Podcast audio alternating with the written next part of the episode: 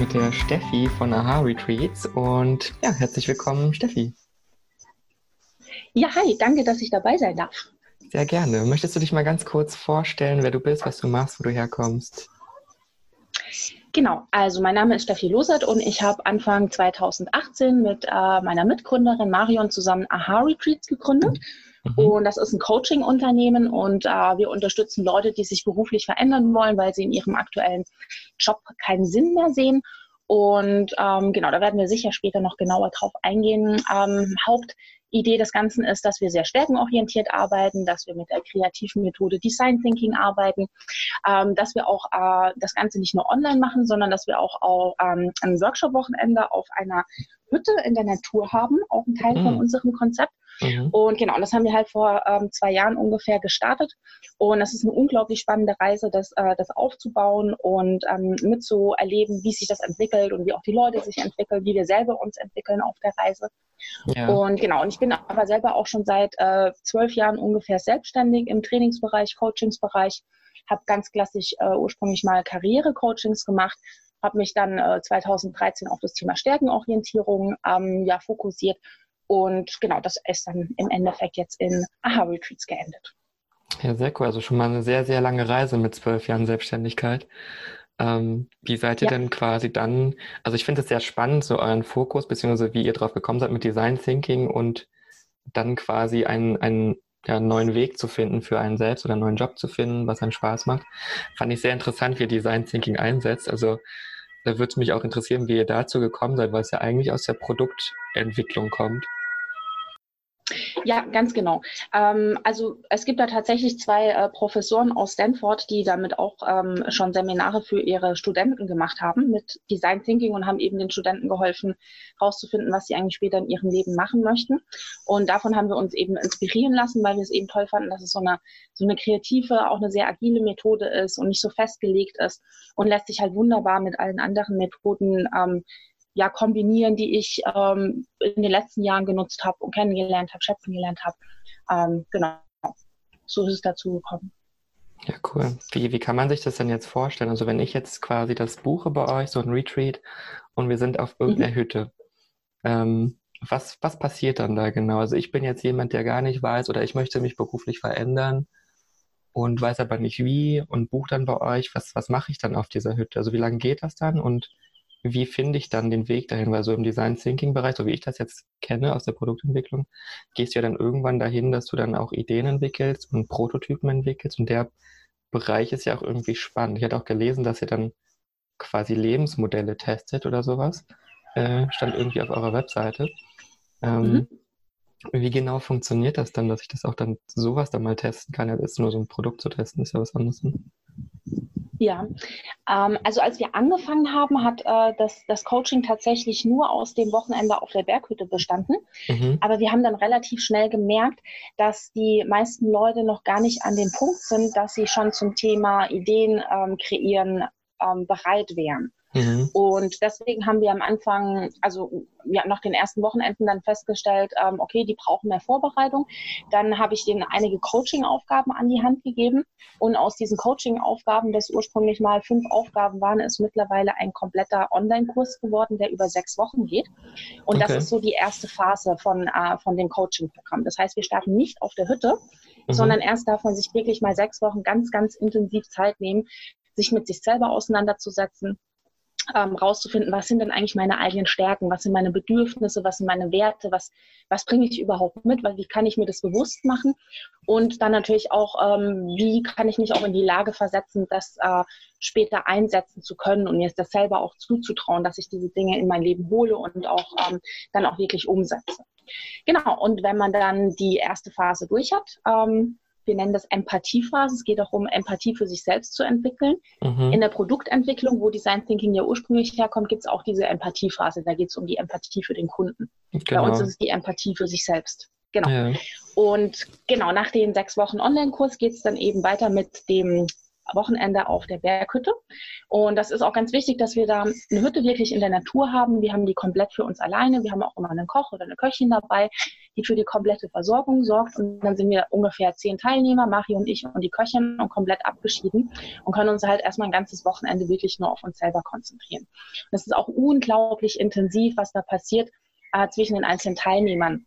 Mhm. Wir haben auch den Fokus sehr stark drauf gelegt. Das ist ja auch so ein typisches äh, Ding vom Design Thinking, dass man äh, in, in Teams zusammenarbeitet und dass man so die Kreativität und den Input von den anderen Menschen ähm, extrem nutzt. Ja. Und das ist der eine Fokus. Und auf der anderen Seite machen wir sehr, sehr viele Kreativübungen, äh, die den Leuten eben helfen, überhaupt erstmal so ein bisschen so dieses, das Denken aufzumachen. Wir haben ganz oft dieses klassische Denken. Wir haben irgendwann mal einen Schulabschluss gemacht, wir haben eine Ausbildung gemacht, wir haben studiert und dann haben wir ein paar Jahre gearbeitet. Mhm. Und in diesem kleinen Spektrum an Möglichkeiten suchen wir dann Varianten, was wir jetzt in Zukunft machen können, wenn uns der aktuelle Job nicht mehr taugt. Das ist aber halt viel zu kurz gedacht, weil es gibt so, so viele andere Möglichkeiten, die wir nicht auf dem Schirm haben. Und über diese Kreativübungen helfen wir eben den Leuten dabei, dieses, äh, diese Möglichkeiten überhaupt erstmal aufzuzeigen, was es denn überhaupt gibt. Also nicht nur auch von draußen, sondern auch, was man für sich selber überhaupt an Optionen und Möglichkeiten äh, ja, zulassen kann. Ja. Und da machen wir durchaus auch Aufgaben, die äh, sehr verrückt sind und wo wir sehr viel am Rumspinnen sind. Geht nicht darum, wer dann am Schluss die möglichst verrückteste Idee hat und umsetzt, sondern wirklich nur einfach im ersten Schritt, um mal zu helfen, dass man wieder lernt, kreativ zu denken. Und im ja, zweiten Schritt machen wir das Ganze dann auch wieder, ja? Das, dieses kreative Denken geht ja auch bei vielen dann verloren mit der Zeit. So vor allem, je länger man irgendwie in seinem Job ist, ähm, ja. lässt das ja irgendwann nach, dass man da, da ist man ja dann nur so programmiert quasi auf seine Arbeitsabläufe und macht das und genau, ja. geht nicht mehr raus, gedanklich. Und also was auch ganz interessant ist, ist auch das Thema ähm, Umfeld. Also man hat ja so ein soziales Umfeld, man hat seine Freunde, man hat seine Arbeitskollegen. Mhm. Und die kommen ja auch immer mehr oder weniger aus derselben, ich sag mal, Sozialisation wie wir selbst. Ja, das heißt, die haben eine ähnliche Ausbildung wie wir, die haben äh, einen ähnlichen beruflichen Hintergrund wie wir, die haben ähnliche Hobbys wie wir. Das heißt, man hängt sehr stark immer in einer sehr, sehr kleinen äh, Blase an Gedanken und Ideen fest. Ja. Und deswegen ist es halt auch so schön, dass bei uns auf der Hütte kommen die unterschiedlichsten Menschen zusammen. Und ähm, ne, dadurch kriegt man halt auch wieder die Möglichkeit, mal komplett neue Blickwinkel auf das eigene Leben auch zu bekommen. Und das, das sind halt alles solche Elemente aus dem Design Thinking, die, ähm, ja, die halt so toll sind, so, äh, so wirkungsvoll sind. Ähm, genau. Und wie gesagt, wenn wir dann auf der Hütte sind und die erstmal so die vielen spinnerten Ideen, ähm, wie der Bayer sagt, ähm, rausgefunden haben, ähm, führen wir das Ganze auch wieder zusammen. Das heißt, ähm, es geht darum, dann, naja, im Endeffekt das, was habe ich vorher im Online-Kurs über mich rausgefunden, was sind meine Stärken, Werte, wo möchte ich hin, mit mhm. diesen neuen Ideen in Einklang zu bringen. Und daraus, wie gesagt, machen wir dann eben Lebensentwürfe. Das heißt, uns ist ganz wichtig, dass es nicht darum geht, das eine wahre, perfekte Ding zu finden. Ja. Es kursiert ja immer so ne, im Internet dieses äh, Finde deine wahre Berufung und dann ja, laufen die armen Menschen durch die Welt und glauben, es gäbe nur eine einzige Sache und sind dann furchtbar traurig, dass sie die nie finden.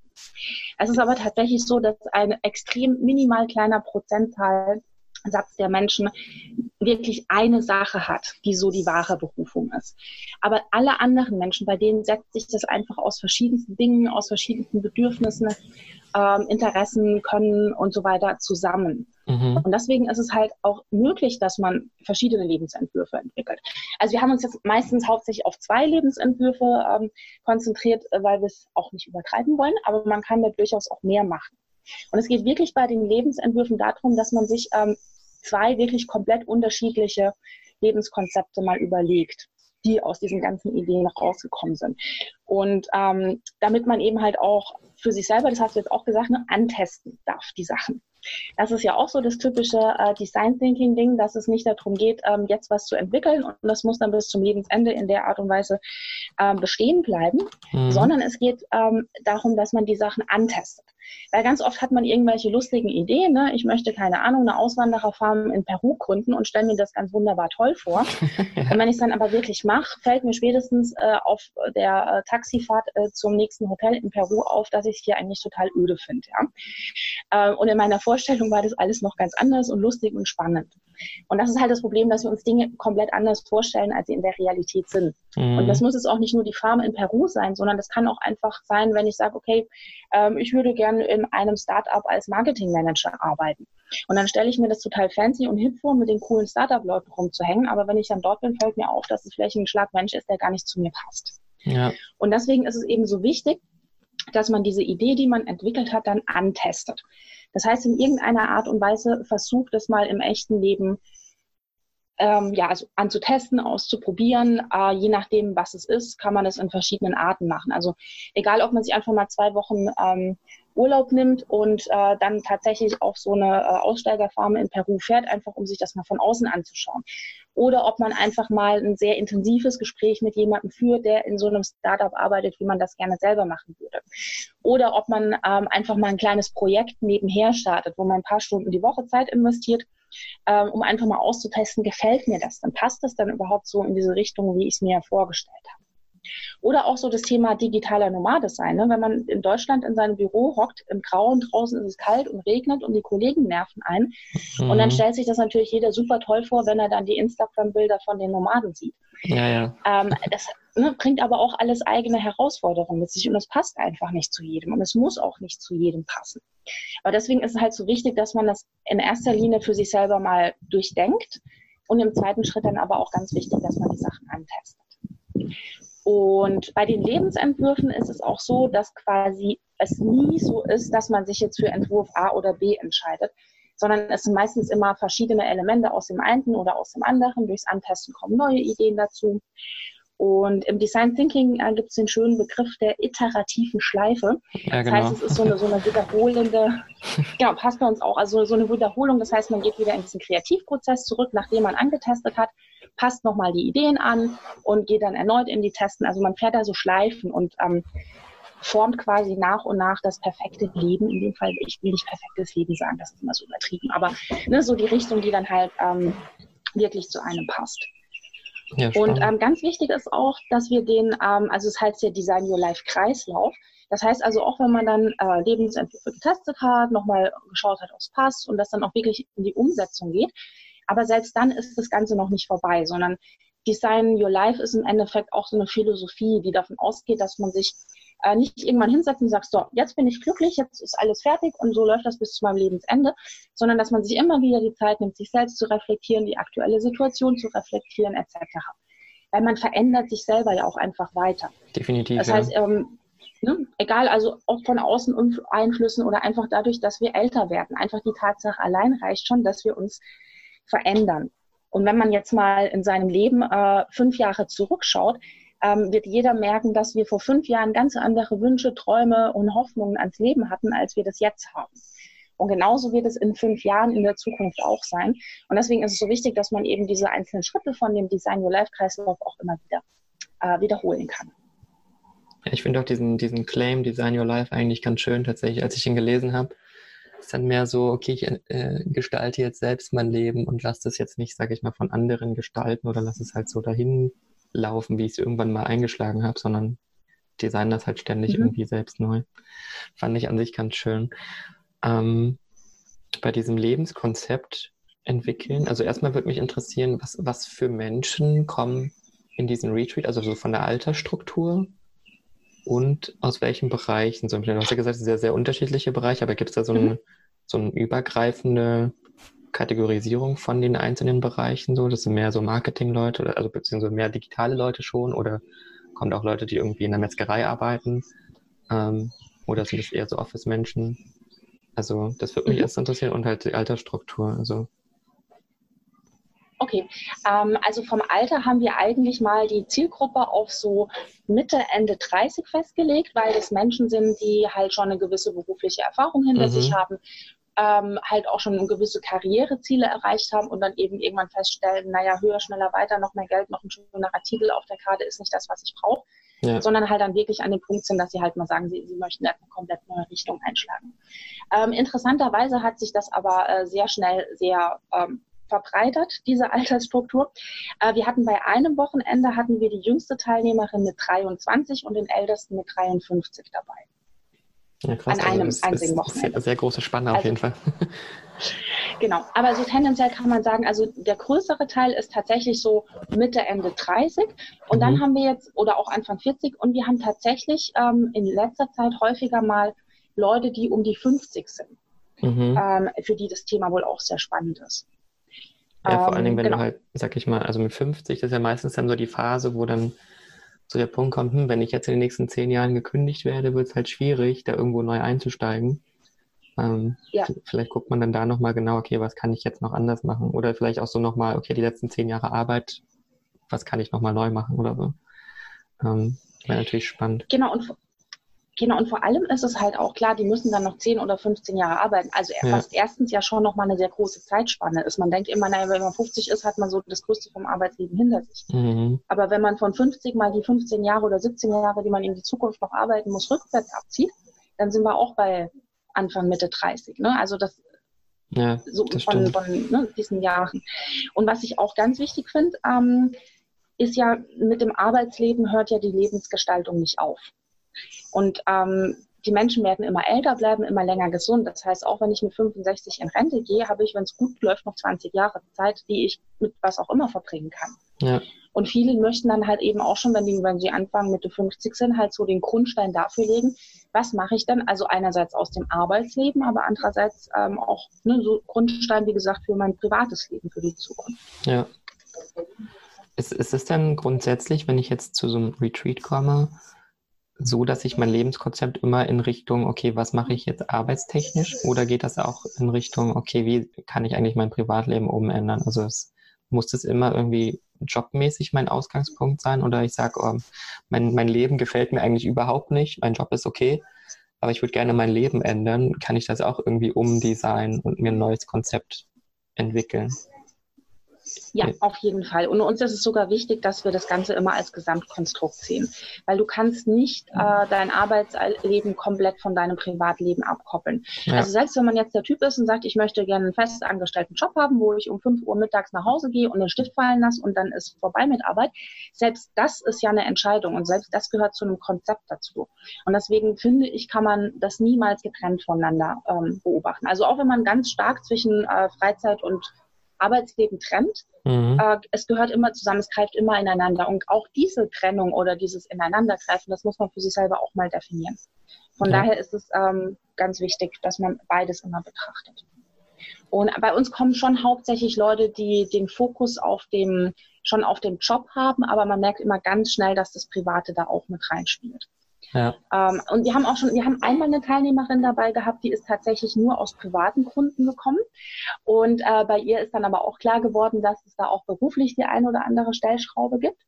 Und wir hatten eine andere Teilnehmerin, die ist aus beruflichen Gründen gekommen und bei ihr hat sich herausgestellt, dass bei ihr sehr viele private Themen im Argen liegen und die eigentlich für sie äh, viel mehr Fokus verdienen als äh, die in Anführungsstrichen Top-Probleme, die sie gerade hatte. Mhm.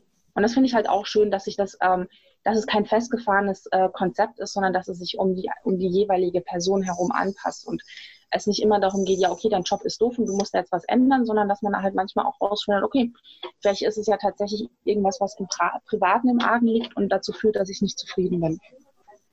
Ich hoffe, da gibt es dann keine hohe Scheidungsrate.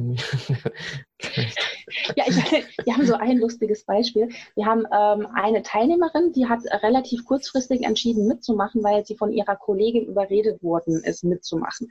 Mhm. Und die hat, wusste gar nicht so recht, gemeint, ja, so Job ist sie unzufrieden, aber sie hat gesagt, ja, ich mache das jetzt mal mit. So. Mhm. Und ähm, dann war die auch bei dem Wochenende auch relativ zurückhaltend und dann haben wir uns immer schon gefragt, ja, und wir hoffen, dass sie genug für sich jetzt mitnimmt und so weiter.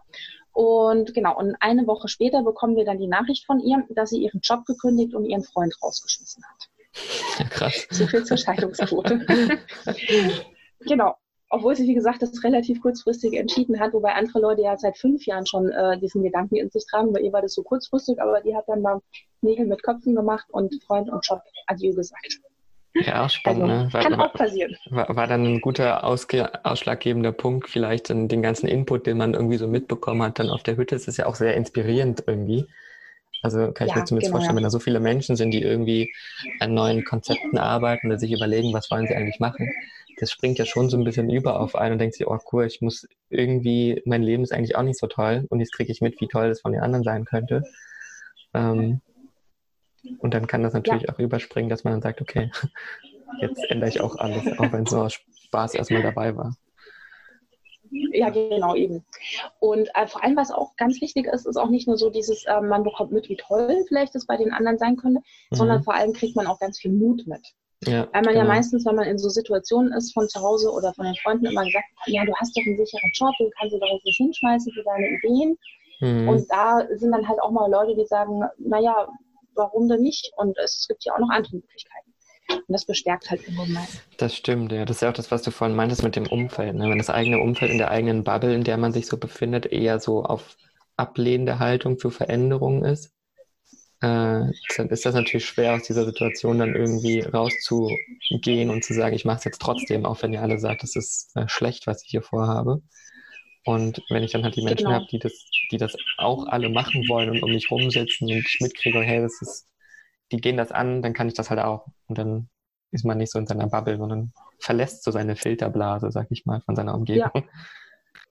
Was, was schon viel hilft genau, eigentlich. Ja. Wie ist das dann, wenn ich jetzt so mit. Also ich finde es schon auch wichtig, auch. Hm? Jetzt haben wir uns überschnitten. Ähm, ich, genau, ich wollte noch kurz sagen, ähm, ich finde es auch schon wichtig, dass man auch ähm, den Freunden zuhört, wenn die Bedenken äußern. Und da ja. halt schon unterscheidet zwischen, äh, naja, der äußert Bedenken, weil er generell ein etwas überängstlicher Mensch ist, oder es ist wirklich was Begründetes.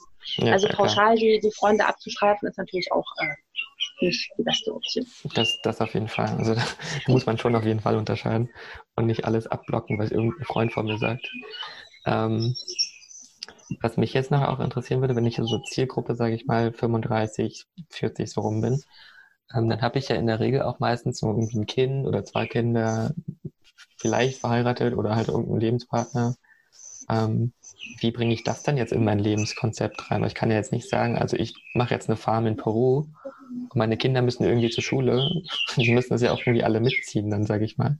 Das macht es ja dann schon ein bisschen schwieriger, solche abgefahrenen Ideen zu fahren, oder? Dass man ja trotzdem irgendwie in dieser persönlichen Vorstellung ja irgendwie doch wieder eingeschränkt in seinen Möglichkeiten, auch wenn man sich sein Leben ganz anders vorstellt, dann in dem Moment. Vielleicht. Also im Worst ja. Case, also im Best Case eigentlich nicht. Im Best Case hätte man gerne seinen Partner und die Familie dabei. Aber kann ja sein, dass dann jemand denkt, oh, eigentlich wäre mein Leben so viel besser, hätte ich vor 20 Jahren einen anderen Weg eingeschlagen. Ja, ja, verstehe ich auf jeden Fall. Also erstens, es gibt auch in Peru Schulen. Ja, klar. Ähm, und zweitens ähm, muss man auch tatsächlich, äh, ja, wie gesagt, schauen, dass es halt so ein Gesamtkonzept ist. Ja. Also nicht von der Idee, ich habe äh, Kinder und einen Mann oder eine Frau, die mich da ausbremsen, dass man sich davon ausbremsen lässt, sondern in dem Fall mal schauen, was wünscht man sich denn von einer Familie und was wünscht sich die Familie auch von mir selbst. Und ähm, es ist ja auch oft so, wie gesagt, gerade so, dieses, das ist natürlich jetzt ein übertriebenes Beispiel mit der Farm in Peru, aber mhm. das sind schon immer diese Ideen, die meistens einfach nur so weglaufen untermalen. Weil umso extremer und umso abgefahrener die Ideen sind, ohne dass sie ernsthaft durchdacht sind, umso mehr sind sie auch oft ein Zeichen dafür, dass es einfach nur darum geht, so weit, weit weg wie möglich aus meinem aktuellen Konstrukt. Aber ganz oft ist es dann eben wichtig, da nicht weit weg zu gehen, sondern erstmal ganz nah ranzugehen und zu gucken, okay, was passiert denn eigentlich gerade in meiner Familie? Mhm. Ähm, es ist ja nicht nur der Job, sondern es wird auch die Familie sein. Was läuft da gut, was läuft da nicht so gut, was brauchen wir gegenseitig voneinander? Und ähm, wenn das in der Familie super läuft und ähm, die, die Partner sich einig sind, dass man da auch gerne mal eine größere Veränderung machen würde, dann, dann ist sowas auch mit Kindern machbar. Also ja. die Kinder als Entschuldigung vorzuschieben, ist halt einfach nur sehr bequem. Mhm. Ähm, und auf der anderen Seite äh, zu sagen, ja, ich will aber unbedingt nach Peru auf die Farm mit, ne?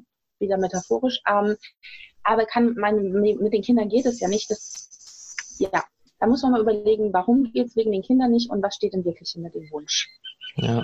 Das ist halt so wichtig, dass man da wirklich so genauer in die, in die äh, eigene Situation reingeht. Und das macht ihr dann und quasi auch auf dem. Immer nur hauptsächlich eine Ver hm? Mhm. Nee, ja.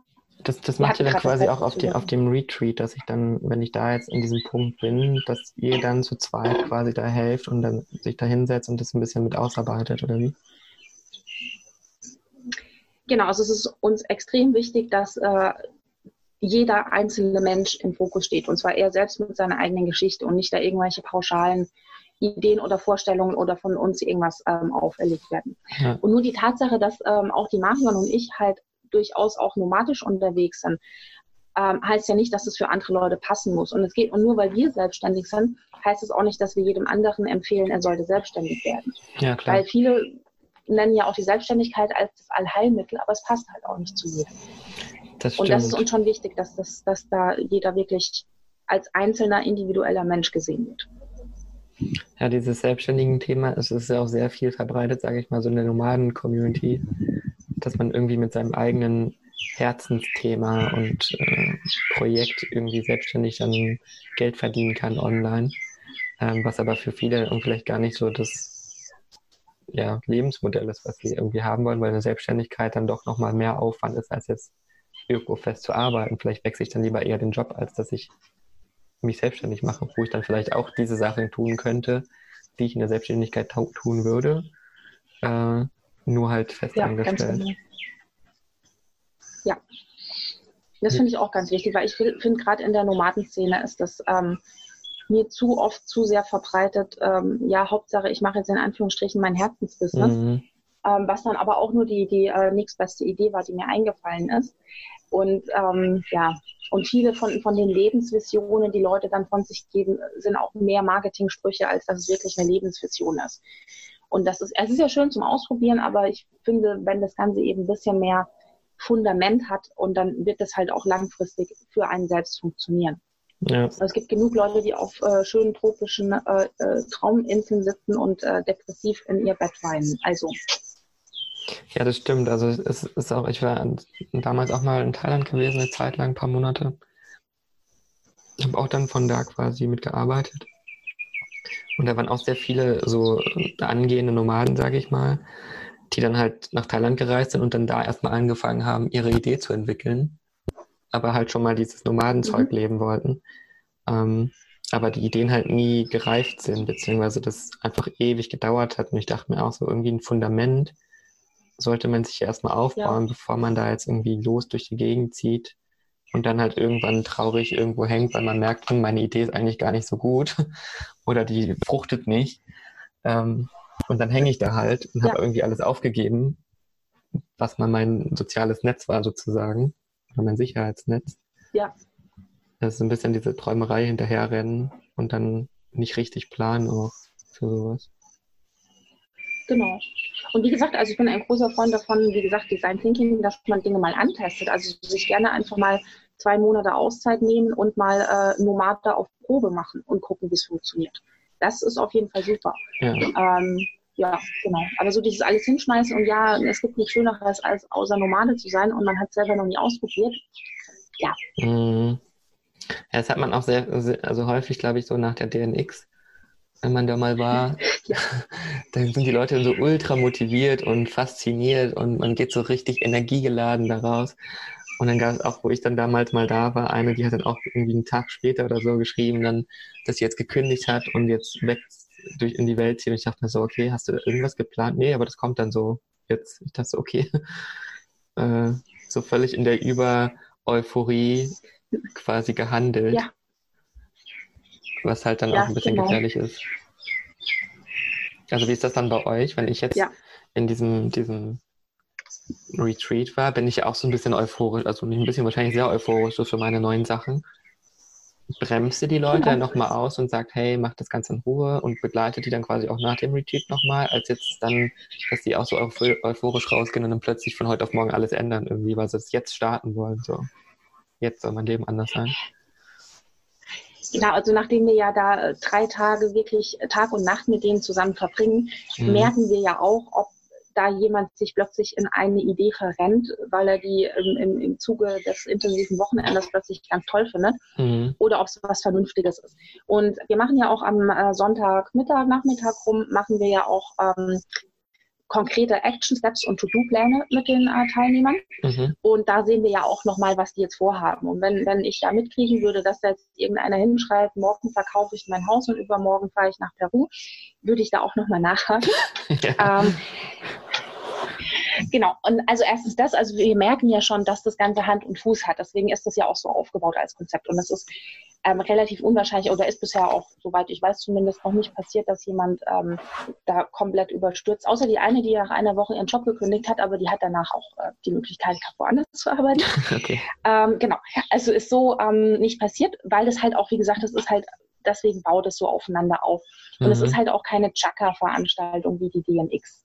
Ja, ja. Und trotzdem ist es so, dass auf jeden Fall ähm, so eine ganz hohe Begeisterung auf jeden Fall danach vorhanden ist. Mhm. Äh, tatsächlich ist es sogar so, dass die Leute meistens montags erstmal in, äh, in ein Erschöpfungsloch fallen, aber dienstags äh, steigt es dann wieder auf. Haben wir ganz oft das Feedback bekommen.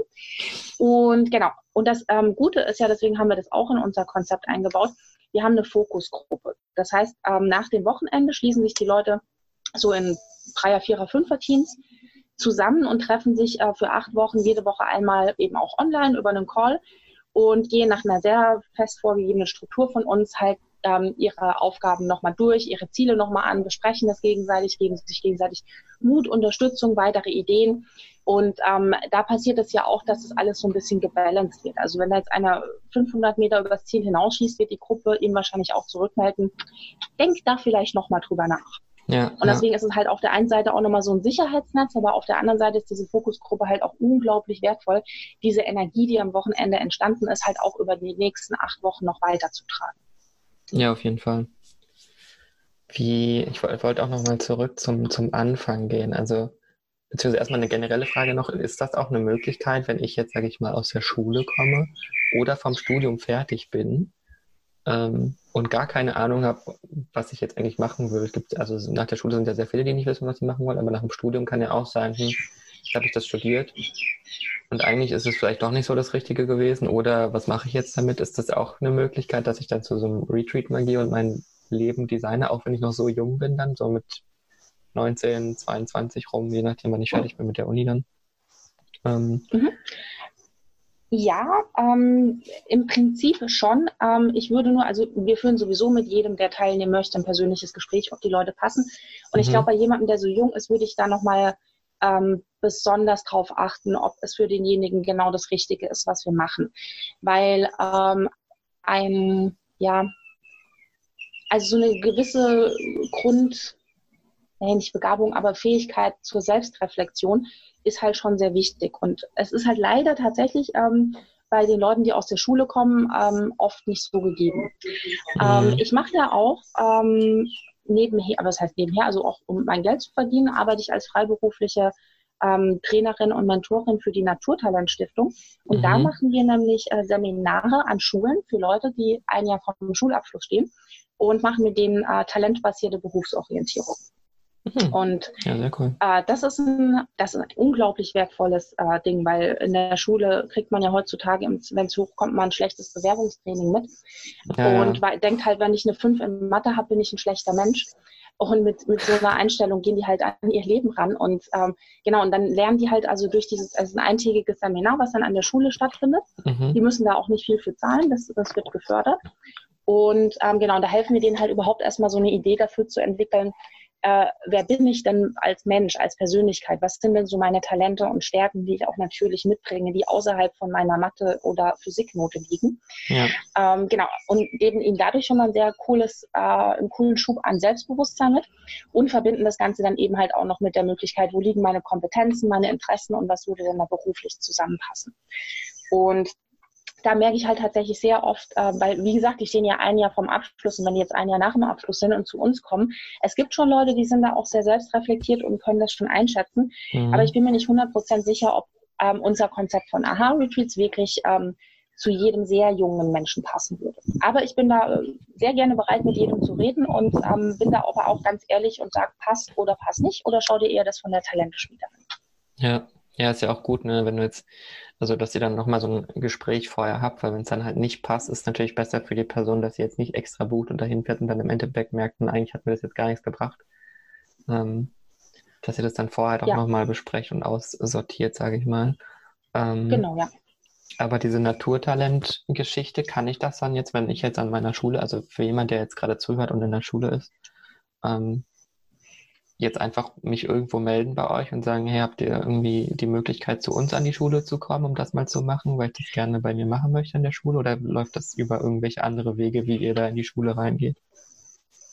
Ja, das, das, ist ein bisschen unterschiedlich. Ähm, also wie gesagt, das sind äh, geförderte Seminare. Das heißt, äh, ja. äh, wir haben verschiedene Förderer. Das ist einmal der ähm, Gewinnsparverein der Sparda-Bank in München zum Beispiel. Dann haben wir in Rheinland-Pfalz die Rotarier, die einige Seminare zahlen. Und ähm, genau, deswegen müssen die Schüler halt nur ungefähr 25 Euro oder zum Teil auch gar nichts bezahlen. Mhm. Und ähm, wir sind also in, in Baden-Württemberg machen wir es auch. Da sind wir sogar noch auf der Suche nach Schulen. Also wenn ihr aus Baden-Württemberg kommt und möchtet, dass wir zu euch kommen, dann sagt mal euren Lehrern, die sollen sich bei uns melden. Naturtalentstiftung. Mhm. Ähm, in Bayern ist es eher andersrum. Da stehen die ganzen Schulen in der Warteschleife, dass sie bei uns äh, das machen dürfen. Ähm, und ansonsten ist es so, äh, manchmal gibt es auch Schulen, da sagt der Förderkreis, er bezahlt es, weil das Seminar kostet normalerweise pro Schüler 249 Euro. Ja. Und wenn sich zum Beispiel auch so zusammenfügen würde, dass äh, da zehn Eltern sagen, ich zahle das meinen Kindern, und dann würden wir das Seminar auch so machen. Aber es ist halt oft ist es halt auch so ein finanzielles Thema. Ja, klar. Ähm, ja. Genau. Und also entweder findet ein Förderer, also irgendeine Firma, die äh, uns sponsert, oder ähm, in Baden-Württemberg sind wir, haben wir, glaube ich, noch Kapazitäten für neue Schulen oder schaut, ob der Förderverein oder die Eltern das äh, unterstützen würden. Oder wir machen auch Einzelcoachings im Angebot, sind auch im Angebot, die kann man auch buchen. Da weiß also ich aber nicht ganz genau, wie die Preise sind. Ja, also wenn ich jetzt quasi als einzelner Schüler meine Klasse das jetzt nicht machen möchte, dann gehe ich mhm. ins Einzelcoaching. Genau. Ja, cool. Geht das auch an der Uni, dass ich das für mein Uni-Semester, also je nach Uni wahrscheinlich, wenn es jetzt 400 Studenten sind, ist es ein bisschen schwierig, aber gibt ja so Unis, wo du nur so, sag ich mal, 30, 40 Leute in einem Semester, die wie so eine Schulklasse eigentlich agieren. Ähm, genau, also prinzipiell decken es, wie gesagt, es geht immer ums Geld. Wenn, wenn die Studenten ja. sagen, sie oder ihre Eltern zahlen das, äh, auf jeden Fall immer gerne. Ja. Das muss auch jetzt keine Uni sein, das können auch im Endeffekt einfach zehn Freunde sein, die sagen, hier, wir zahlen das und dann ist es auch eine Option. Mhm. Und ähm, ansonsten, wir sind auch, wir sind zum Beispiel an der Universität in, in Augsburg und in München, machen wir auch Seminare, aber die sind halt auch wieder gefördert. Ja. Aber das gleiche Prinzip, genau. Ja, spannend. Also für alle, die gerade zuhören und in der Schule sind, meldet euch bei der Naturtalente Stiftung. Ähm, genau. Nochmal zum Anfang von dem Design Thinking. Also du hast ja gesagt, ihr fangt ja an mit diesem sechs Wochen Kurs, den ich irgendwie zu Hause mache schon vorher, ne? Ähm, genau. Wie mache ich das dann alleine? Also wie werde ich da begleitet dann, dass ich mich selbst finde? Ähm, habe ich da irgendwie auch schon die Möglichkeit, immer mal Rücksprache zu halten, wenn ich sage, ich komme jetzt hier irgendwie nicht weiter mit den Materialien, die ich da irgendwie vielleicht bekomme. Ähm, wie prüft ihr das auch nach, dass die Leute auch dann irgendwie dahin kommen, wo ihr sie vielleicht dann quasi braucht, um dann an der Hütte weitermachen zu können? Also wie ist da genau der Ablauf, dass ich jetzt für mich alleine, sage ich mal, ich bin jetzt eine Mutter, die ist 38 und hat irgendwie noch zwei Kinder zu Hause und muss jetzt irgendwie sechs Wochen noch diesen Kurs neben meiner Arbeit machen ähm, dass ich da mhm. diese Zeit und auch diese Gedanken finde, die ich brauche, um dann dahin zu kommen, wo ich sein muss für diesen Retreat. Also wie läuft okay, dieser Prozess also, von diesem ähm, Selbstverstehen? Mhm. Ähm, also eins ist auch vielleicht auch noch wichtig, den, den Online-Kurs kann man auch alleinstehend machen. Also viele machen den auch ohne das äh, Wochenende zu machen, sondern die sagen, sie brauchen erst überhaupt mal so diese ganze Selbsterkenntnisthematik. Mhm. Dann, also so, man kann ihn auch alleinstehend machen. Und das ist ein Videokurs, also im Endeffekt in vier Module aufgebaut. Und es gibt halt immer ein Video, in dem ich ähm, Hintergründe erkläre und dann eben auch die Aufgaben, weil es zu fast jedem Video auch eine konkrete Coaching-Aufgabe gibt. Mhm. Und ähm, genau, und die muss man dann eben machen. Und Zeiteinteilung ist komplett flexibel. Und das ist auch so, die Videos sind nicht lang, die sind zwischen zwei Minuten und das längste ist, glaube ich, mal zehn Minuten lang. Ähm, und manche Aufgaben gehen auch sehr schnell, aber es sind auch ein paar Aufgaben dabei, bei denen man sich wirklich intensiv hinsetzen muss. Vielleicht auch mal zwei Tage, vielleicht auch mal mehr Tage drüber nachdenken, immer wieder mal was aufschreiben, äh, die Aufgaben auch gerne wiederholen kann.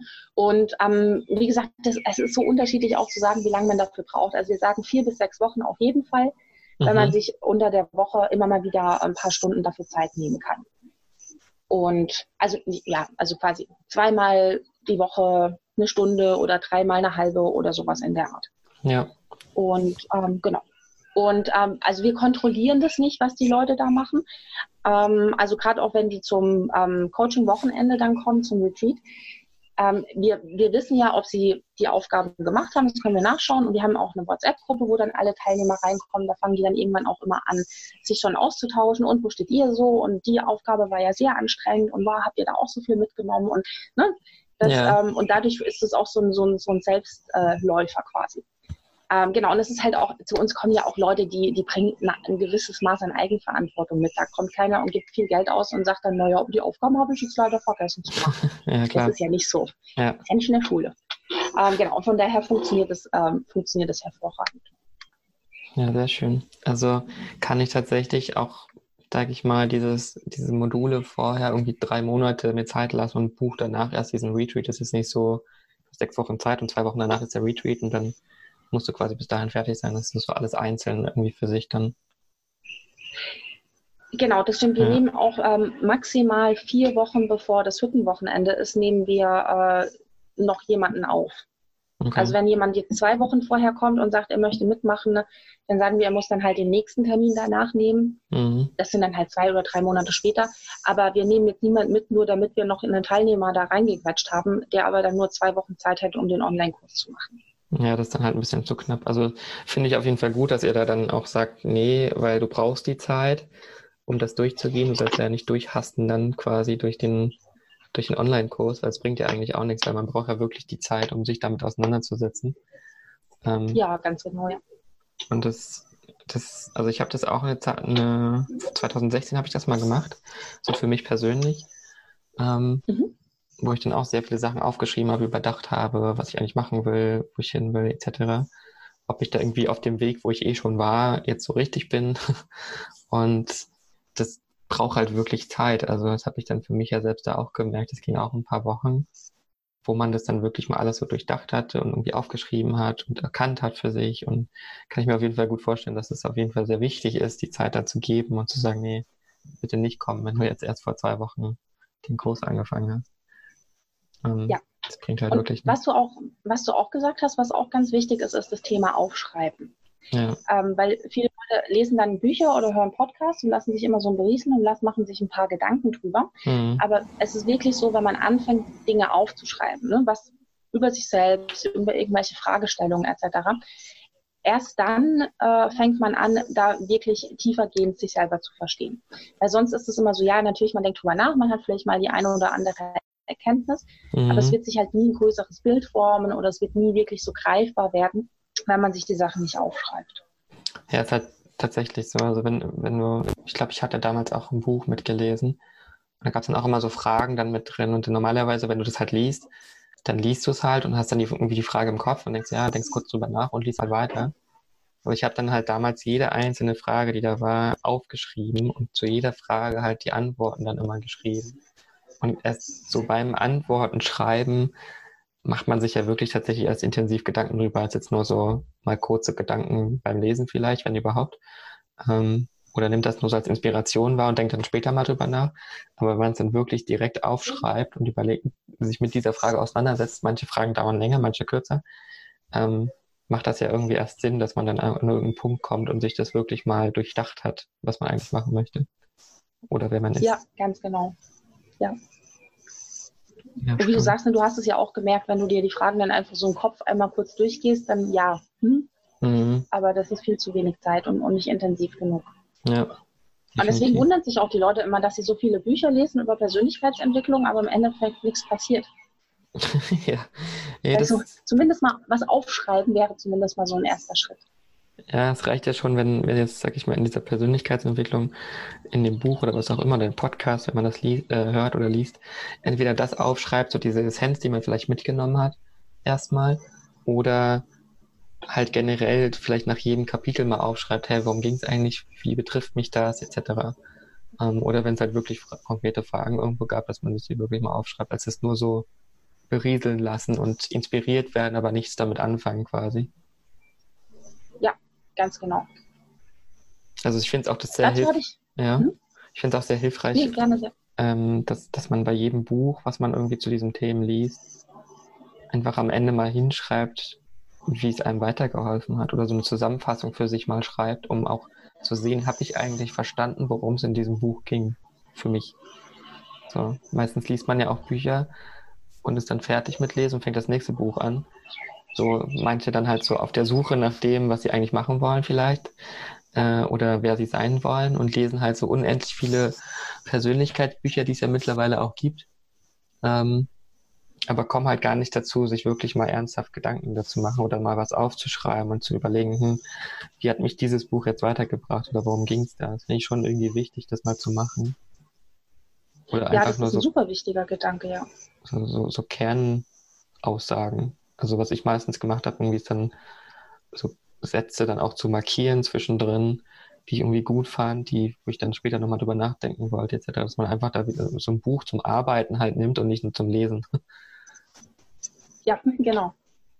Ich habe äh, mir tatsächlich auch mal überlegt gehabt, ob ich mal irgendwas entwickeln soll, was einem dabei hilft. Also irgendwie so eine Art ähm, wie Notizbuch mit vorgefertigten Fragen, was man zu jedem Buch, das man liest, ausfüllen muss. Mhm. Also falls jemand noch eine Geschäftsidee sucht, äh, die Idee ist hiermit freigegeben, denkt euch bitte was Cooles aus, wie man Leute dazu bringt, aus Büchern mehr mitzunehmen. Ähm, ja, macht was draus.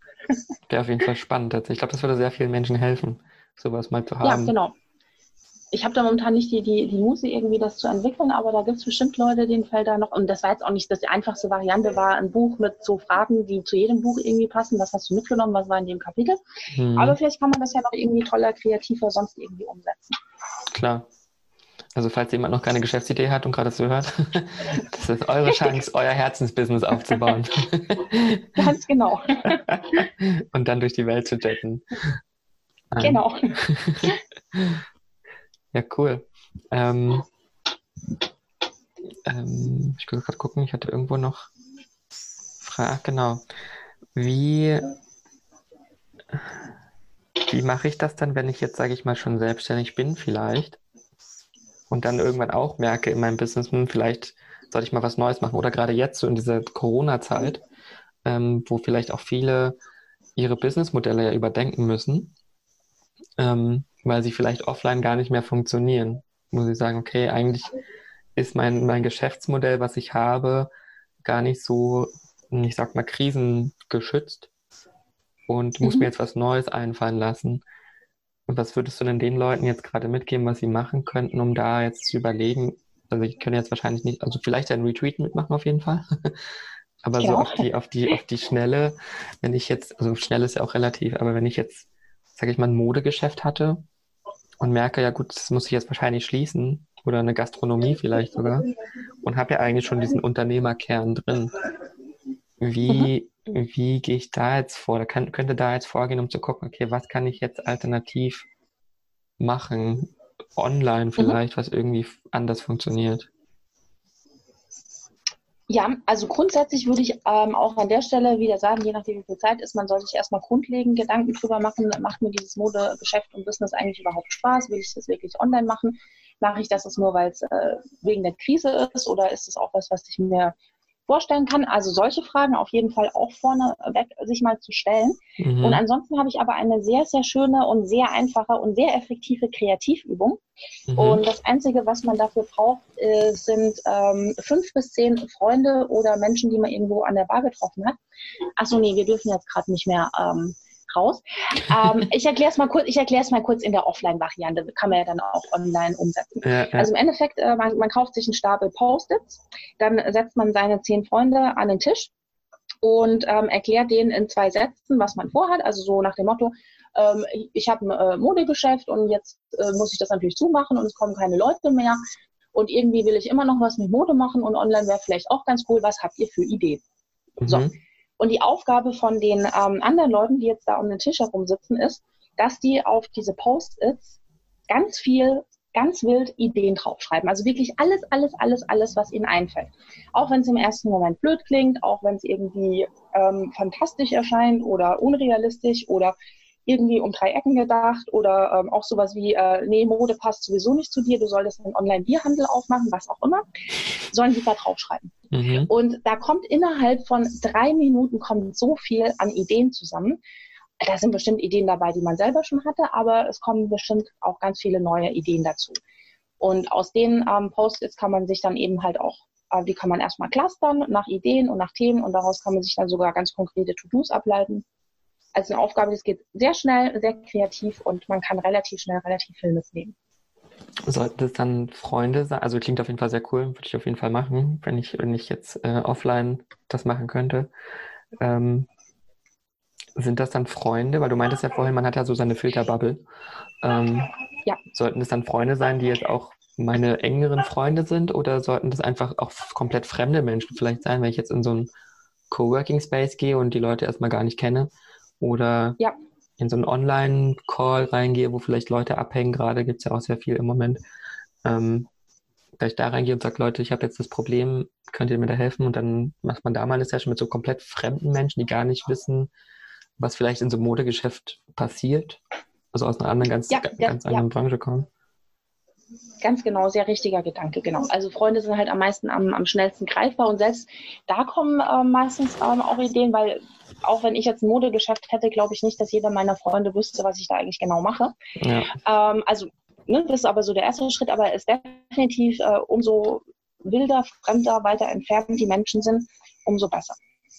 Und man kann das Ganze natürlich auch total leicht online umsetzen. Dann sitzen halt nicht alle an einem Tisch und schreiben Post-its, sondern dann sitzt halt jeder so bei einem Zoom-Call zu Hause und schreibt halt auf Zettelchen äh, seine Ideen und danach fotografiert er sie ab und schickt sie dem Fragensteller. Also ja.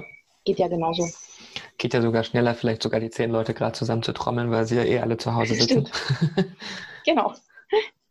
Ja, ich finde halt gerade diesen, also vielleicht ist es auch gut, wenn man so einen Mix hat, sage ich mal, aus so engen Freunden, die einen halt noch sehr konkret kennen und vielleicht ganz andere Gedanken noch zu einem haben, die man vielleicht selbst gar nicht hat, mhm. aber sie kennen, lernen dich ja irgendwo kennen und kennen so deine Macken und so weiter oder auch deine Stärken, die du vielleicht selbst gar nicht kennst. Ähm, Richtig, ja. Und wenn du dann halt nochmal so komplett fremde Menschen hast, ich finde das immer sehr spannend, wenn man sich mit Leuten unterhält, die so gar nicht aus dem eigenen Bereich kommen, weil die bringen dann so Ideen rein, auf die man nie gekommen wäre, weil man lebt halt in seiner Bubble irgendwie drin. Und genau, äh, genau. also so ein Mix ist wahrscheinlich ultra gut, das irgendwie hinzukriegen. Ist vielleicht nicht die einfachste Möglichkeit, aber einen Mix davon zu bekommen oder einfach zwei Sessions zu mhm. machen, mhm. so aus Freunden genau, ja. und anderen Menschen. Ja, cool. Also finde ich eine sehr coole Möglichkeit, das jetzt mal zu machen, weil es sind ja sehr viele gerade tatsächlich betroffen, die jetzt ja irgendwie davor stehen, okay, was mache ich jetzt eigentlich mit meinem Business, wenn es nicht weiterläuft? Ähm, oder wenn ich insolvent gehen muss, was, was mache ich dann mit meinem Leben so? Mein Lebenskonzept fällt ja quasi so ein bisschen zusammen, was ich bisher hatte. Für viele. Ja, genau. Ein guter Zeitpunkt, um das generell nochmal zu überdenken. Ja. Also es ist ja auch nicht unbedingt so, dass jetzt jeder in der Lage ist oder in der Situation, dass er selbstständig ist und sich jetzt auf die Schnelle was überlegen muss, damit er wieder Geld verdient, sondern bei manch einem ist es halt Kurzarbeit und der mhm. sitzt zu Hause und dreht Däumchen. Und der andere, klar, muss halt Homeoffice machen, spart sich dadurch aber vielleicht auch einiges nochmal an Zeit ein und man spart sich sowieso viel an Zeit ein, was man sonst mit zum Teil überflüssigen sozialen ähm, Verpflichtungen äh, machen muss. Mhm. Und diese Zeit ist doch ganz wunderbar, um sich genau über diese grundlegenden Gedanken, äh, Ideen mal ja, Gedanken zu machen. Was will ich eigentlich aus meinem Leben machen? Ja. Und dann sich halt auch mal diese, die Zeit zu nehmen und gerade jetzt zu schauen, wenn es hat sich ja von quasi jedem von uns das Leben gerade komplett verändert. Und da auch mal zu schauen, was macht es mit mir? Also vielleicht, äh, ich habe äh, letzt äh, von einer Freundin äh, gehört, die, hat, die ist auch äh, ein sehr sozialer Mensch, also ist äh, ständig mit irgendwelchen Leuten verabredet. Und ich hatte ein bisschen Sorge um sie, dass sie in der, ähm, in der Quarantäne, in der Isolation zu Hause eingehen wird. Und dann meint sie zu mir, ach, ihr äh, ist aufgefallen, dass sie das furchtbar entspannend findet, dass sie gar nicht so viele Verpflichtungen hat, ja? obwohl ja. sie die ja früher sehr gerne gemacht hat. Und so lernt man sich gezwungenermaßen auch einfach nochmal neu kennen und kann dadurch auch sehr viele Rückschlüsse über sein Lebensstil, über die Dinge, die man so macht, ähm, einfach rausziehen. Und sich da auch wieder hinsetzen und diese Dinge mal aufschreiben. Ja. auch sehr hilfreich. ich habe auch gerade noch so einen Gedanke gehabt, wie, wie ist das denn überhaupt, wenn ich jetzt, also erstmal, oh, zu viele Fragen. ähm, welches Mindset brauche ich denn, um quasi in diesem Retreat reinzukommen? Also muss ich jemand sein, der so generell jetzt anfängt, sein Leben zu hinterfragen? Oder kann ich jetzt auch hingehen und denke mir so, ach, der eine Freund könnte das ja auch mal ganz gut gebrauchen, ich schenke ihm das jetzt mal, ähm, der aber gar nicht darauf vorbereitet ist, dass er das jetzt kriegt und das machen soll, quasi. Ähm, ist ja quasi dann eigentlich schon aus der intrinsischen Motivation heraus, dass ich sowas irgendwie gerade brauche. Oder ist jetzt nicht so, dass ich sage, oh, der braucht das jetzt, weil er ist gerade am struggeln, ähm, und ich schenke ihm jetzt diesen Retreat. So ist es vielleicht eher weniger der Fall dann, oder? Dass ich den Leuten das schenke, sondern eher aus der eigenen Motivation rausgehe. Ja. Also ist jetzt tatsächlich eine interessante Überlegung. Hatten wir äh, noch nicht. Ja. Aber ich könnte mir auch vorstellen, wenn das jemand geschenkt bekommt und dann entweder hat er Lust drauf und ist offen dafür oder nicht. Ja. Und wenn er offen dafür ist, reicht das schon. Okay. Das muss ja noch gar nicht so sein an dem Punkt, wenn der sagt, naja, ich, wenn ich das Geschenk bekomme, finde ich mal ganz lustig, mache ich mal. Ohne mhm. sich zu denken, ich muss mein Leben verändern, mein Job ist blöd oder sonst irgendwas. Und der wird dann auf jeden Fall auch was daraus mitnehmen weiß, man weiß auch nicht was. Also es kann ja durchaus sein, dass da weiß Gott, was mit dem dann passiert in seinem Denken. Aber also diese Offenheit jetzt. Ja. Aber ja. vielleicht, vielleicht, vielleicht ist er am Ende auch, stellt er fest, hey, mein Leben so wie es ist, ist eigentlich super. kann ja sein. Oder so, genau, ja. ja. Eben, genau. Dass man damit zufrieden ist. Und wie, ja. das war noch ein anderer Punkt dann, also wenn ich jetzt mein, mein Lebenskonzept entwickle, ich sag mal, ich bin Friseurmeisterin und äh, bin jetzt gerade in Kurzarbeit, weil mein Job ist, also mit Friseure sind ja zu, sag ich mal. Habe aber so gar keine Ahnung von irgendwelchem technischen Zeug oder wie könnte ich jetzt irgendwas online machen.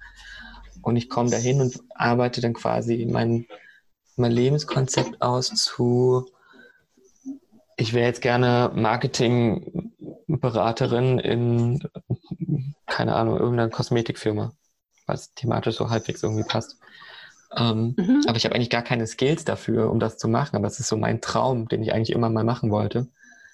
Das ist ja dann nochmal eine riesen Lücke also zwischen dem, was ich kann und dem, was ich gerne können wollte, um überhaupt diesen Job zu bekommen, wo ich gerne arbeiten würde. Ähm, wie kriege ich das dann hin als jemand, der da jetzt mitmacht? Also redet ihr den Leuten das aus und sagt, ja, das ist jetzt ein bisschen vielleicht zu krass für dich? Oder sagt ihr, ja, dann musst du halt irgendwie nochmal sechs Monate investieren und dir Skills aneignen oder so? oder Praktika machen, aber die vielleicht mit 30 jetzt auch nicht so unbedingt das Beste sind, weil wird ja kaum bezahlt. Also wie komme ich denn da aus dieser, aus diesem, in diesem ja. Weg raus und dann woanders rein? Also im, im, ersten Schritt ist es mal ganz wichtig zu schauen, äh, wo kommt denn diese Begeisterung für eine komplett fachfremde Aufgabe her? Mhm. Weil ich mir vorstelle, ne, wieder in meiner äh, glitzernden, bunten, rosa Wolkenwelt, dass mhm. das toll sein könnte. Ja. Ähm, ist, ist halt meistens so, ne? Und dann halt wieder ganz, dieser ganz wichtige Punkt ist erstmal auszuprobieren, ob das wirklich in der Realität auch so toll ist. Und wenn es sich dann irgendwie rausstellt oder wenn man aus irgendeinem komischen Grund äh, dann doch schon Erfahrung da drin hatte, nur es halt nicht beruflich gemacht hat, ähm, und sich rausstellt, das ist das Nonplusultra und das entspricht genau der Art, wie ich arbeiten möchte und was ich arbeiten möchte. Und dann finde ich, gibt es immer Möglichkeiten, sowas ähm, zu machen. Entweder man ist halt aktuell noch angestellt. Ich mag ja ganz gerne so dieses, äh, diesen Zeitpreneur-Gedanken. Also egal, ob mhm. das jetzt um eine Selbstständigkeit geht oder um einen neuen Beruf, aber dass man einfach seinen aktuellen Job auf 50 oder 70 oder wie viel Prozent auch immer runterschraubt und sich die Zeit, die man sich dadurch erschafft, weil auf Geld kann man meistens äh, in irgendeinem Rahmen verzichten. Also natürlich auch nicht jeder immer, aber Oft ja. ist es so und wir stellen uns eigentlich, bilden uns nur ein, wir könnten sich oder wir wollen es nicht, aber meistens geht's. Und dann eben diese Zeit nutzt, um sich äh, selber fortzuentwickeln, eigene Projekte äh, zu starten. Also gerade was so Marketing angeht, sind die Leute, ähm, die einstellen, heutzutage interessiert daran, dass du vorzuweisen hast, dass du das kannst, als dass du irgendwie fünf Jahre studiert hast und zwei Jahre in einem fancy Unternehmen gearbeitet hast, aber im Zweifelsfall nur Chef, äh, Kaffee für den Chef gekocht hast. Ja also selbst wenn du sagst, okay, ich nehme jetzt einfach mal vor und ich bin da total begeistert davon, jetzt hier Online-Marketing zu machen und das dann aber in einem Unternehmen zu machen. Und dann überleg dir ähm, irgendein Produkt und mach mal alles, was du dir lernen kannst, mach für dieses eine Produkt, um es zu verkaufen. Einfach, dass du weißt, wie baue ich eine Homepage auf, wie mache mach ich die SEO-tauglich, was kann ich mit Google Ads machen, etc. Ähm, einfach, dass man was vorweisen kann. Weil wenn man was kann, was funktioniert, wenn man weiß, wie man äh, Daten äh, vernünftig analysiert und so optimiert, dass die zukünftige Strategie dazu passt, etc. Und das dann jemandem vorlegt. Und dann ähm, ist es ganz oft so, dass sie sagen, okay, Studium ist mir egal, wenn ich sehe, dass du hier richtig gute Zahlen vorzuweisen hast, dann kriegst du bei uns auch eine Chance. Ja, da muss ja dann quasi, das, das muss ja tatsächlich über Monate parallel dann aufbauen. Also es geht ja dann wirklich um Skill, Set entwickeln. Ich muss ja erstmal da, ja. dazu kommen, dass ich weiß, dass es Google Ads gibt und wie Google Ads funktionieren und so. Das sind ja auch alles so Dinge, die ich erstmal lernen muss.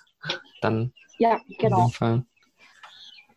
Das wird ja jetzt auch spannend. Also du hast ja auch äh, so im Vorgespräch erzählt, dass du ja auch so ein Thema Digitalisierung, KI und so weiter, Veränderung der Arbeitswelt und oder dich damit beschäftigst. Ähm, mhm. Das kommt ja dann jetzt auch sehr auf sehr viele Menschen zu. Ne? Also gerade jetzt sage ich mal, die auch in der Automobilbranche arbeiten. ähm, vielleicht in der Produktion irgendwo sind und da am Band arbeiten und die aber mit der Zeit ja wegfallen, ähm, wahrscheinlich, weil alles automatisiert wird oder mit Robotern ausgetauscht wird. Die müssen ja jetzt eigentlich ja sich ein neues Konzept entwickeln, was sie machen wollen. Und da muss ja auch erstmal auf die Idee kommen, also so an, an die Leute rankommen, die noch gar nicht wissen, dass das existiert, was ihr macht, also diese Retreats. Ähm, ja. Aber auf diese Idee zu kommen, ja gut, ich kann jetzt eigentlich, ich war jetzt irgendwie, keine Ahnung, fünf Jahre an einem Band, wo ich gearbeitet habe, oder zehn oder was auch immer. Ähm, und da bist du ja schon eigentlich, sag ich mal, so trainiert auf, ich mache immer das Gleiche, so an diesem Band. Ich muss eigentlich gar nicht mhm. viel denken beim Arbeiten. Und dann bin ich quasi jetzt in der Situation, okay, irgendwie die Automobilbranche fährt runter, die Plätze brechen weg. Jetzt muss ich mir überlegen, okay, was mache ich denn jetzt so? Ich bin eigentlich so gedanklich ja in meinem, ich kann eigentlich nur Dinge, die irgendwie automatisch irgendwie halbwegs ablaufen. Ich kann jetzt nicht plötzlich in einem Büro arbeiten. Ähm, ja. Also wie kommen denn die Leute dann äh, quasi überhaupt zu diesem Punkt, oder diese Menschen zu diesem Punkt, dass ich sage, okay, ich gehe jetzt in diesen Retreat oder es gibt dann noch was anderes außer meine kleine Bubble und ich habe ja auch dann parallel, du meintest ja, ich muss keine Angst haben mit, mit Geld und so weiter, ist ja immer nur so ein Ding, aber wenn ich dann ja jetzt in Kurzarbeit reingehe, dann ist halt Geld für viele das Problem. So, ich kann jetzt nicht auf Geld verzichten ja. und fange jetzt an im Büro mir irgendwelche Skills anzueignen. Ähm, es ist halt schon so, die, diese Lernschwelle ist ja schon extra mhm. enorm irgendwie. Ja, definitiv. Und ähm, also das, das gerade, das ist auch ein, äh, ein schweres Thema, ähm, ja. was du ansprichst jemand, der, wie du sagst, ne, der zum Beispiel seit 20 Jahren äh, am Band arbeitet, relativ automatisierte Sachen ähm, macht mhm. und da jetzt auch gar nicht so die, auch so dieses, diese Anforderung an sich selber hat, dass er mal was anderes machen können oder, oder wollen würde, ja. Mhm. Ähm, aber gerade die Leute werden halt unweigerlich natürlich auch vor dieser Herausforderung stehen, dass dann eines Tages jemand kommt und dann einen ähm, Roboter hinbaut, der deren Aufgabe macht. Und ja. bei ähm, Leuten, die vielleicht etwas, ähm, ich sag mal, anspruchsvollere Aufgaben haben, ist halt schon häufiger auch diese Idee da, dass sie sich mit sowas auseinandergesetzt haben oder dass sie mal drüber nachgedacht haben, wie könnte man sich dann vielleicht fortbilden oder so dauerhaft weiterentwickeln, was ja ein Riesenthema ist, mhm. ähm, um da mithalten zu können. Aber ich glaube tatsächlich, ähm, die Leute, die das eben nicht machen und die da halt auch aus einem anderen Umfeld kommen und die dann auch sagen, ja, ich bin eigentlich so super zufrieden hier mit meinem ähm, Job am Band, verdiene genug, das passt alles. Und ähm, ja, es ist tatsächlich ein Problem, habe ich jetzt auch keine ähm, akute Lösung dafür, wird es auch nicht geben. Ich glaube, dass es ein ähm, Thema ist, das noch einiges an Zeit braucht, weil mhm. wir ähm, vor allem in den Schulen, ich bin ja eh so ein alter äh, Kritiker von unserem Schulsystem, aber gerade da wäre es halt ungemein wichtig, dass man die Leute mal eben darauf vorbereitet,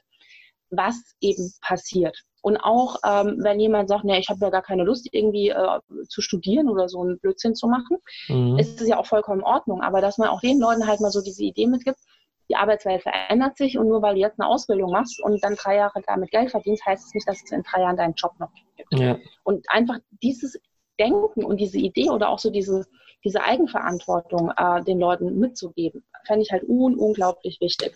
Weil das sind die Leute, die sonst irgendwann scheitern. Aber wenn man den Leuten von vornherein beigebracht hat, hör dich um, guck, wie du dich weiterentwickeln kannst. Und es muss jetzt auch nicht ein Bürojob werden, wenn ich vorher am, am Band stand. Es kann ja auch was Handwerkliches sein. Also gerade handwerkliche Dinge sind, werden ja auch noch in fernerer Zukunft gebraucht werden. Ja? Klar, ja. Genau. Aber einfach so diese, diese Idee, den, den Menschen wahrscheinlich halt auch im jungen Alter schon mitzugeben. Und ich glaube, dass da sehr viel im, im Schulsystem gemacht werden muss, äh, damit es dann eben nicht so weit kommt, dass irgendwann äh, Menschen dastehen, die sich dann denken, äh, habe ich jetzt noch nie was von gehört. Kann man ja keinem vorwerfen, wenn es so ist. Ne? Ja. Ja, da ist dann halt die Frage, ob die Lehrer in der Lage sind, äh, so die technischen Veränderungen, die auf die Gesellschaft zukommen, gerade so die älteren Lehrer, die ja eh schon gerade so vielleicht eine digitale Tafel bedienen können, mir dann erzählen sollen, was alles automatisiert wird und Roboter und so weiter. Das ist ja dann da auch bei vielen ein bisschen ja. schwierig. Genau. Ich finde, dass Lehrer äh, sich ja genauso fortbilden sollten wie äh, normalsterbliche arbeitende Menschen auch. Ja. Was ja vielleicht. Und ein, natürlich auch jeder. Ja. Mhm. Also jeder auch auf seine Art und Weise. Also ich muss jetzt nicht erwarten, dass äh, irgendwie ich weiß nicht, der, der 60-jährige äh, Deutsch- und Philosophielehrer, dass der auf einmal äh, versteht, wie die Blockchain funktioniert oder KI. Aber dass zum Beispiel so jemand, der halt mehr in den, in den Geisteswissenschaften äh, seine Fähigkeiten ursprünglich mal entwickelt hat und offensichtlich dafür auch ein Gespür hat, dass der sich dann eben halt auch mit sowas mit ähm, auseinandersetzt, wie entwickelt sich unsere Gesellschaft weiter, wie kann ich meinen eigenen Geist so offen halten, dass ich mit den ähm, Anforderungen, die in Zukunft auf mich zukommen, umgehen kann. Mhm. Und ja, dann hätte man auch wieder quasi, ja, also klar, ich bin da, ich bin da immer sehr schnell drin, äh, Lösungen für sowas zu finden. Ich weiß natürlich auch, dass es das alles nicht so einfach ist. Klar. Aber gerade wenn wir jetzt bei dem Beispiel sind, ähm, dass der Arbeiter am Band irgendwann dasteht und keinen Job mehr hat, ähm, wie gesagt, habe ich keine akute Lösung dafür, außer dass wir rundherum im System ansetzen müssen. Also ich glaube, hättest du jetzt eine Lösung instant in diesem Podcast dafür, könntest auch Millionen damit verdienen. Das stimmt allerdings auch. Aber es ist ja nur mal so gedankentechnisch. Also wenn ich jetzt ja. so, ich versuche halt immer so verschiedene Arbeitswelten oder Lebensmodelle dann durchzutesten, ob das funktionieren würde oder wie komme ich denn dahin zu mhm. dem, was ihr macht. Ähm, weil es ja dann trotzdem nochmal eine sehr hohe ja, Diskrepanz dazwischen, um überhaupt auf diese Gedanken zu kommen. Hey, ich, auch wenn ich glaube ich, das für sehr gut halte, dass viele das vielleicht machen sollten, diesen Retreat, auch die jetzt, sage ich mal, am Band arbeiten, beziehungsweise mhm. mit sich selbst beschäftigen, so diesen ersten Part zumindest schon mal. Ähm, und genau die Leute damit zu erreichen, wäre halt mega, weil die haben es halt in der Schule nicht mitbekommen. Ähm, ja. Und im Job sowieso nicht.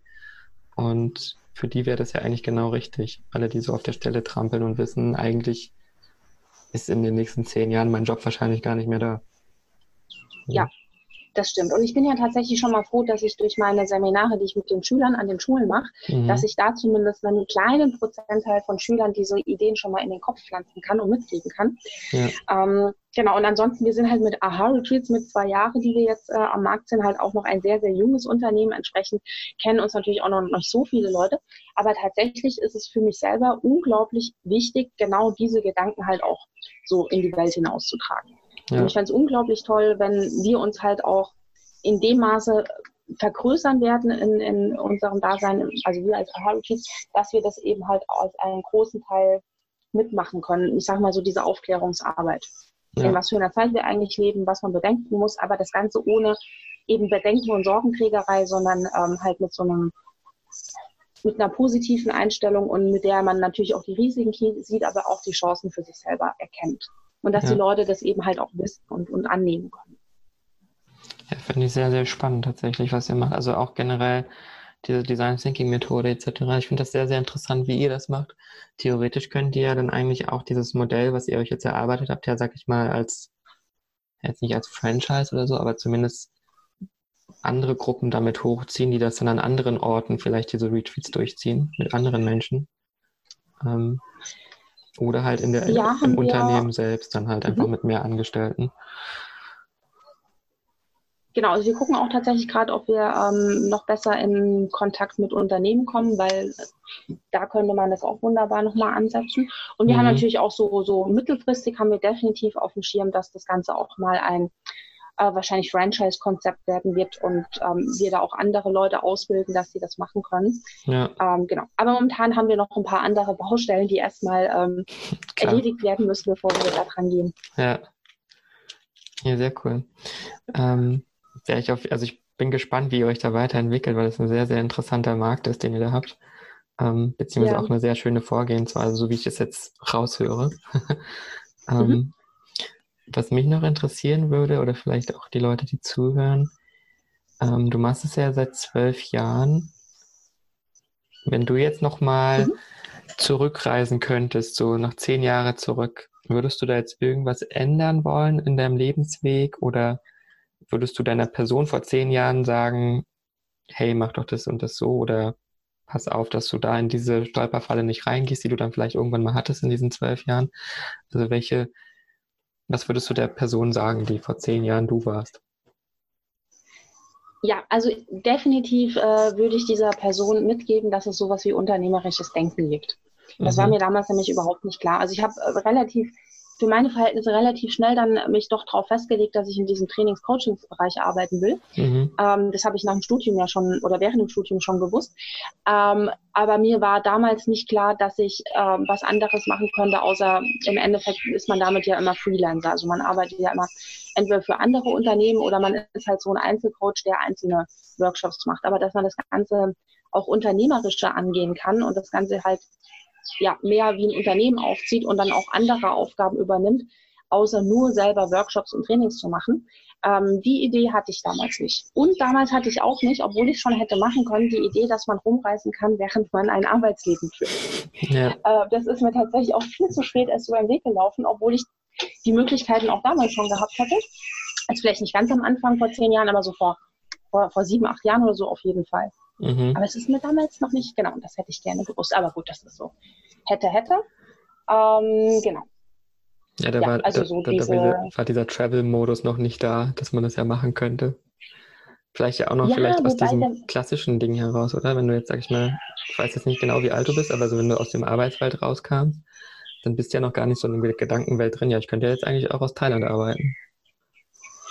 Ja, doch, mhm. ich ähm, habe ja auch so zum Anfang meiner Selbstständigkeit habe ich ja ähm, tatsächlich auch mal mein Geld verdient mit Pokerspielen online. Cool. Äh, da bin ich so reingestolpert. und dadurch kannte ich natürlich auch damals schon ein paar Leute, die dann halt auch äh, sich in Thailand äh, eine Villa gemietet haben und von hier aus gepokert haben. Äh, damals habe ich mir das aber nicht zugetraut oder habe gedacht, das kann man doch nicht machen oder das ist aber irgendwie komisch und mhm. ähm, genau. Also ich hatte schon mal Kontakt damit, aber ich habe tatsächlich nicht diesen, diesen äh, Gedankensprung hinbekommen, dass das auch wirklich zu mir passen könnte und dass das eigentlich kein Hexenwerk ist. Also es finde ich ja sehr geil, dass du mit Pokerspielen quasi dann auch noch Geld verdient hast online. Wieso hast du das dann aufgehört, deine Pokerkarriere? Äh, also erstens, weil das FBI mein Konto hochgenommen hat. Also nicht nur meins, sondern von der, von der ganzen europäischen Pokerwelt. Und dann waren halt auf einmal Ach, irgendwie so 10, 15, ja, ja, da gab es so einen, den Black Friday, wo die halt ähm, diese Poker-Anbieter, die Online-Anbieter hochgenommen haben, weil es halt immer so eine legale Grauzone war. Und dann waren halt von heute auf morgen waren halt sämtliche Gelder, die da drauf waren, eingefroren. Mhm. Äh, meine auch. Und ähm, genau, und erstens hatte ich zu dem Zeitpunkt eh schon keine Lust mehr auf Poker, weil ich das da schon anderthalb Jahre gemacht habe. Außerdem habe ich ja auch das Geld aus den Pokerspielen genutzt, um meine Selbstständigkeit aufzubauen. Und ja. habe mich da halt so quasi selbst gegenfinanziert.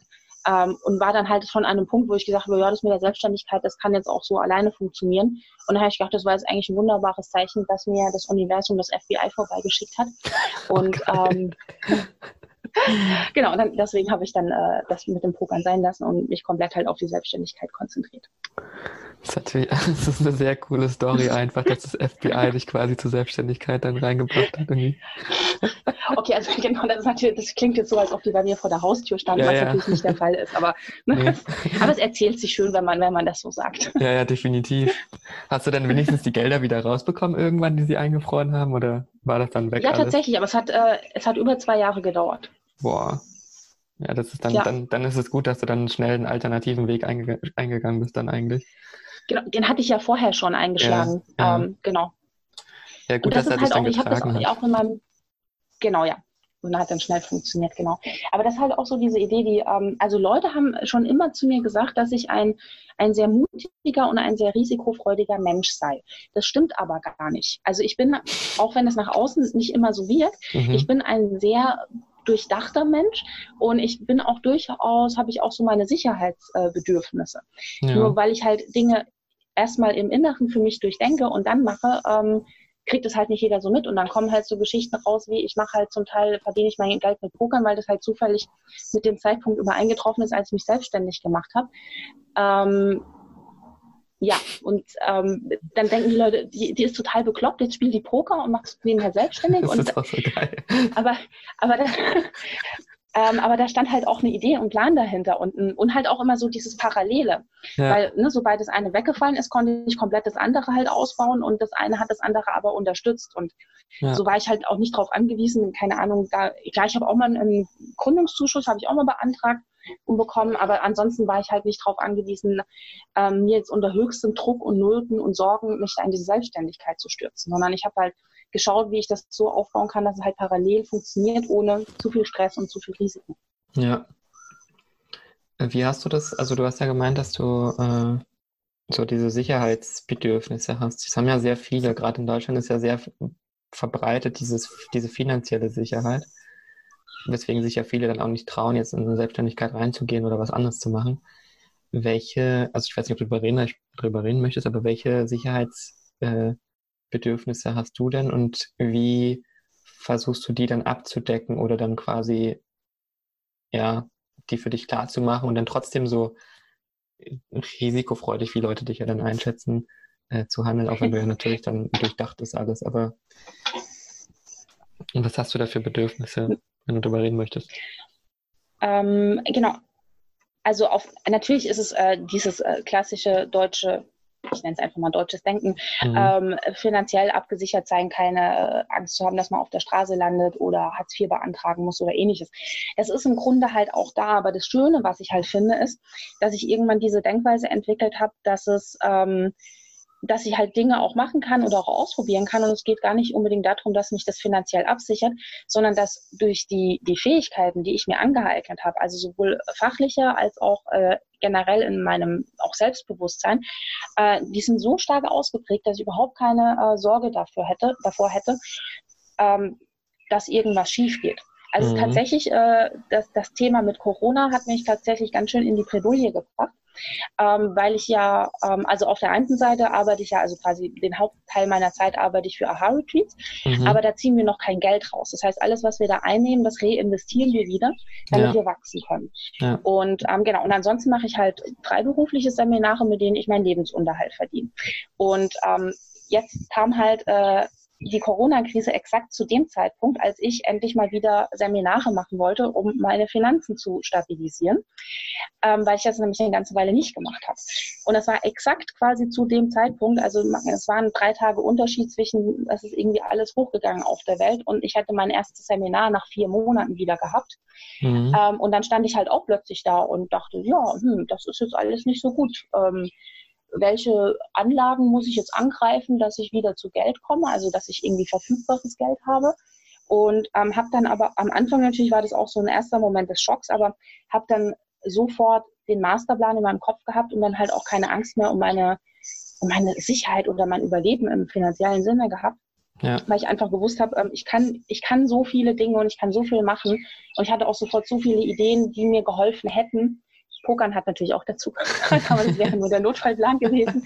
Ähm, ne? Auch wieder ähm, an Geld zu kommen, auch in so einer krassen Situation, wie sie jetzt aktuell herrscht. Und ja. das einfach so dieses, äh, dieses Vertrauen in die eigenen Fähigkeiten und in, in die vielen Dinge, die ich mir im Laufe der letzten Jahre einfach selber beigebracht habe, weil ich sie spannend fand, weil ich einfach gerne lerne und weil ich halt auch weiß, man braucht es halt auch. Das mhm. ist halt so, ja, kommt dazu. Aber es ist halt wirklich so dieses, das ist das Denken, das dahinter steht. Das ist halt bei vielen Leuten, die denken, ja, wenn ihre Firma sie jetzt rausschmeißt und dann müssen sie unter der Brücke schlafen. Ja. Das ist ja aber nicht so. Also wir haben ein super soziales Netz in Deutschland ähm, und jeder, der halt einen Job hat, der ist auch so qualifiziert, dass man auf dem, jetzt mal von Corona-Krise abgesehen, auf dem sehr, sehr guten Arbeitsmarkt in Deutschland ähm, halt auch wieder einen Job bekommt. Das stimmt. Also jetzt gerade wahrscheinlich halt eher schwer, aber. So diese, ja. ja. Ja, genau, ja. ja. Deswegen sage ich das ja.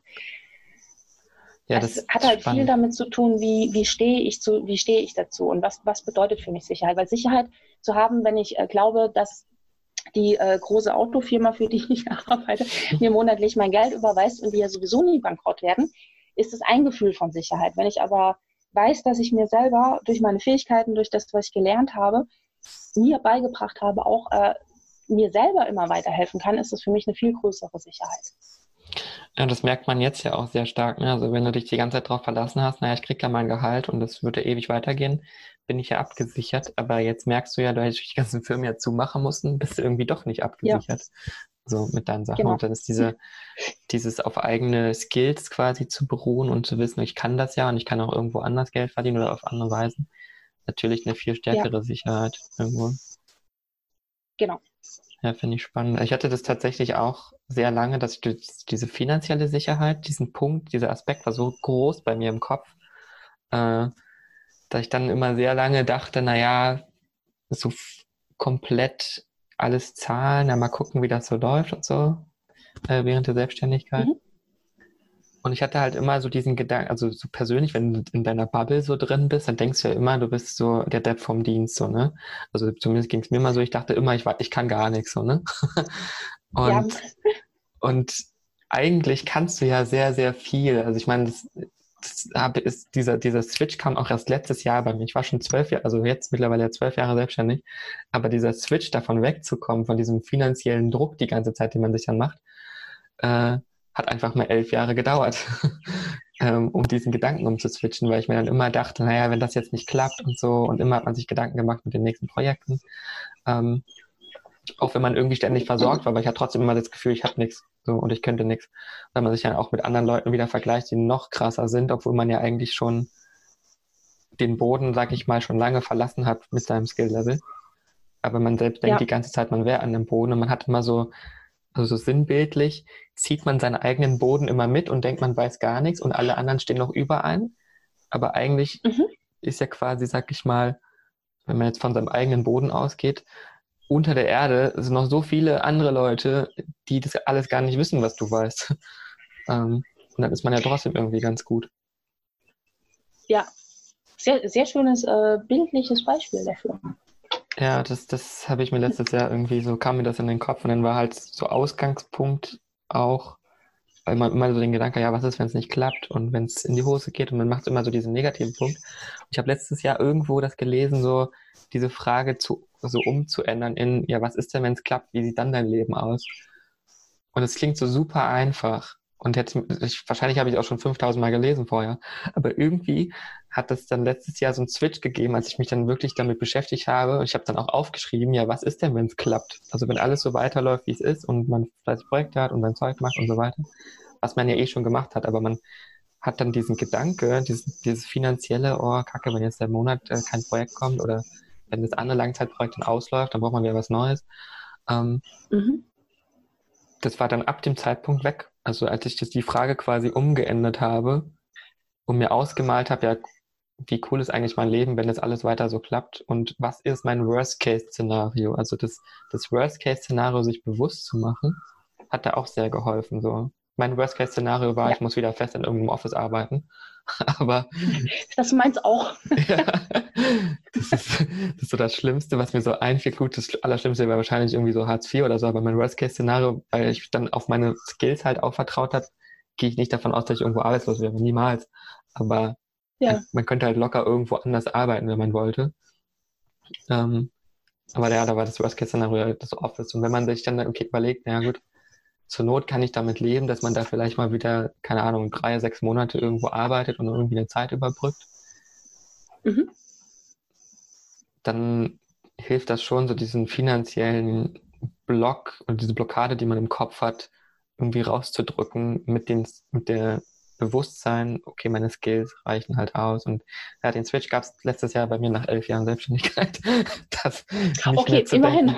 Ja, ja, sehr, ja. sehr lang gedauert, aber irgendwie, mich, mich hat das auch seit Jahren genervt, diese, diese finanziellen Gedanken so ständig. Auch wenn man eigentlich dauerhaft immer Projekte hatte, so, ne? aber ich hatte immer gedacht, boah, wenn das mal nicht mehr läuft. Aber ja, irgendwie war das sehr komisch. Ja. Ja, das es sind aber auch dann, wie du ja gesagt hast, so diese, es sind relativ simple Fragen, aber man kommt oft nicht drauf, dass man die sich einfach mal stellen sollte. Wie eben, was wäre denn das Worst-Case-Szenario?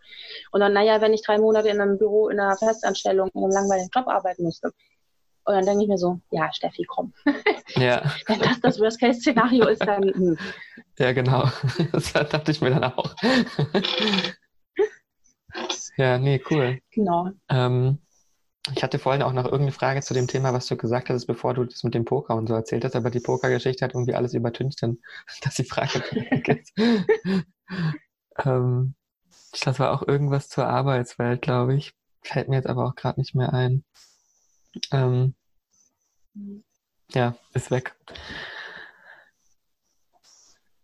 Hast du denn noch ähm, Dinge, die du jetzt, sage ich mal, mit deinem Unternehmen unbedingt noch erreichen möchtest, wo du hingehen möchtest, was du schaffen möchtest? So, was sind so die Pläne für euch, was ihr machen möchtet? Also so Pläne, Ziele, Ideen werden uns niemals ausgehen. Davon haben ja. wir fünf Millionen in der Schublade. Ja. Äh, die Herausforderung besteht dann immer darin, sich auf das Richtige zu äh, konzentrieren. Ja, genau. Ähm, genau.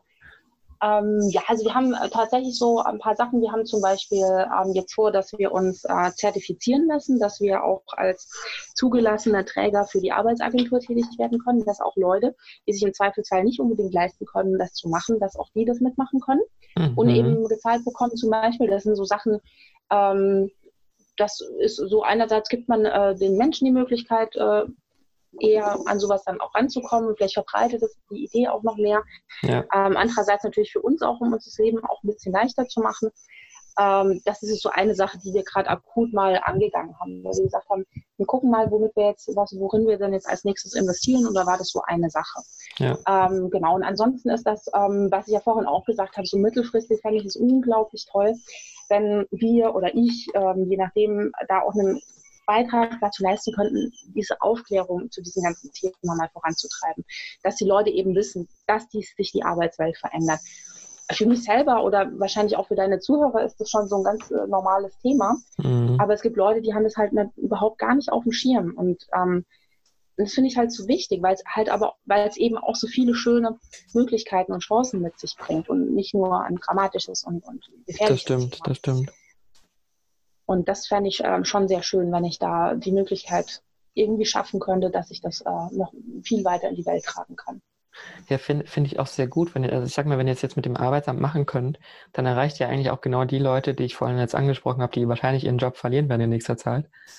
Ähm, mhm. Und dann ja die Möglichkeit genau. haben, da vielleicht in diese Maßnahme, ich weiß gar nicht wie genau, wie das läuft beim Arbeitsamt, aber dann da halt zugeordnet werden, wenn sie das machen möchten oder das vorgestellt bekommen vom Arbeitsamt, keine Ahnung, wie das dann abläuft, ähm, und dann ja dahin mhm. getragen werden zu euch und das dann wirklich erleben dürfen, wo sie ja vielleicht selber nicht drauf ja. gekommen werden. Genau. Ja, das finde ich cool. Eben. Das, ja. Es ist ein unfassbar riesiger Aufwand, sich da zertifizieren zu lassen. Ähm, aber ich habe gesagt, wir gehen das jetzt mal ganz langsam, langsam und Schritt für Schritt an und ähm, ja. hoffen, dass es funktioniert. Ja, wäre auf jeden Fall super. Aber ich, ja, mhm. wahrscheinlich auch ein sehr bürokratischer Aufwand, das Ganze dann zu machen. Aber es, das sind unglaublich spaßige Aufgaben, die man dazu erledigt. Komm in Deutschland. genau. Mir ist gerade der Gedanke wiedergekommen, was ich vorhin mein, was ich gerade meinte, woran ich vorhin gedacht habe. Ah, mhm. Weil du meintest ja, du hast dann irgendwann diesen Switch am Anfang gemacht zum Unternehmerdenken ähm, ja. vom Selbstständigen zum Unternehmer denken. Und das ist ja auch, was vielen Selbstständigen ja auch irgendwie fehlt. Jetzt als Selbstständiger, ja, ich mache so Projekte und bin fertig und arbeite die ab und bin so für mich alleine, aber dieses, dieser Unterschied zwischen ich selbstständig arbeiten und ich werde zum Unternehmer, das ist ja nochmal ein ganz anderer Punkt dann. Wie hast du das hingekriegt oder wie hast du da umgeswitcht dann ins Unternehmerdenken oder wie werde ich dann quasi vom, vom Selbstständigen zum Unternehmer, dass ich dann, keine Ahnung, Arbeit abgebe oder was auch immer? Also wie war da bei dir der, der Switch, das zu machen? Mhm. Ähm, es ist tatsächlich auch aus, aus einer gewissen Unzufriedenheit heraus äh, entstanden. Mhm. Und zwar war das, glaube ich, so 2014, 15 rum, als ich ähm, gemerkt habe, dass ich zwar die Seminare und Workshops und Einzelcoachings etc., dass ich das zwar schon immer noch gerne mache, aber dass ich es mal schön fände, wenn ich mal andere Arten von Aufgaben dabei hätte unter anderem sehr viel mehr konzeptionelle Dinge machen, so ideenkreative Dinge machen. Ähm, Mhm. durchaus auch mal so was Bürokratisches machen, wie Zertifizierung irgendwo zu beantragen. Das macht ähm, Spaß. Zum kleinen Teil macht mir das ja schon auch Spaß. Ja, ja. so ein kleiner bisschen, wenn es nicht ständig ist, schon auch. Ähm, Genau, und das, ähm, genau, und das ist mir halt irgendwann aufgegangen, dass ich solche Sachen eigentlich, also erstens unglaublich gut kann, auch das ist genau das, was so meiner Stärkenstruktur entspricht, was ich ja immer meinen Kunden erzähle. Mhm. Ähm, aber ich habe es selber halt nicht wirklich gemacht. Und dann habe ich halt, ähm, genau, und dann bin ich dadurch, was ich mir dann überlegt habe, was ich dann eigentlich alles gerne so an Tätigkeiten machen würde, ist mir dann im Laufe der Zeit äh, klar geworden, dass es eigentlich genau das ist, was eben ein Unternehmer macht. Ja. Und so hat sich dadurch, dass ich mich mal wieder damit auseinandergesetzt habe, wo sind eigentlich meine Stärken und wie viel davon lebe ich aktuell gerade aus, ist mir das dann aufgegangen.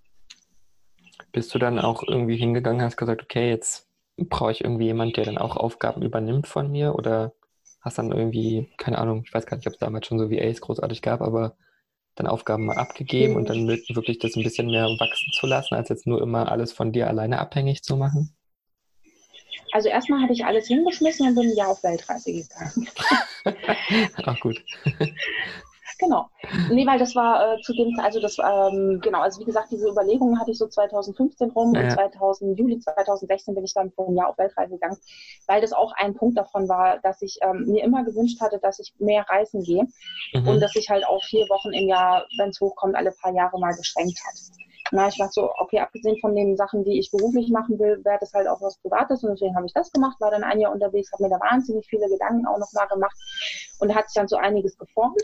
Und mhm. als ich zurückgekommen bin, habe ich dann ähm, auch ganz intensiv gemerkt, wie ich die Nähe von Menschen suche, die sich auch über sowas äh, Gedanken machen. Mhm. Und dann habe ich da noch gar nicht so richtig gewusst, was soll ich eigentlich machen. Ich habe so ein, zwei Sachen ausprobiert, die aber nicht funktioniert haben. Aber anstatt dann aufzugeben, zu sagen, nee, ich habe halt eh nicht geklappt, mache ich wieder, was ich früher gemacht habe, ähm, habe ich den Gedanken einfach weitergetragen und dann habe ich tatsächlich eben äh, die Marion kennengelernt und dann hatten wir halt äh, unser Gespräch. Da kannten wir uns noch gar nicht, was zum Kaffee trinken verabredet und dann stand irgendwie zehn Minuten später fest, dass wir zusammen Aha-Retreats machen werden.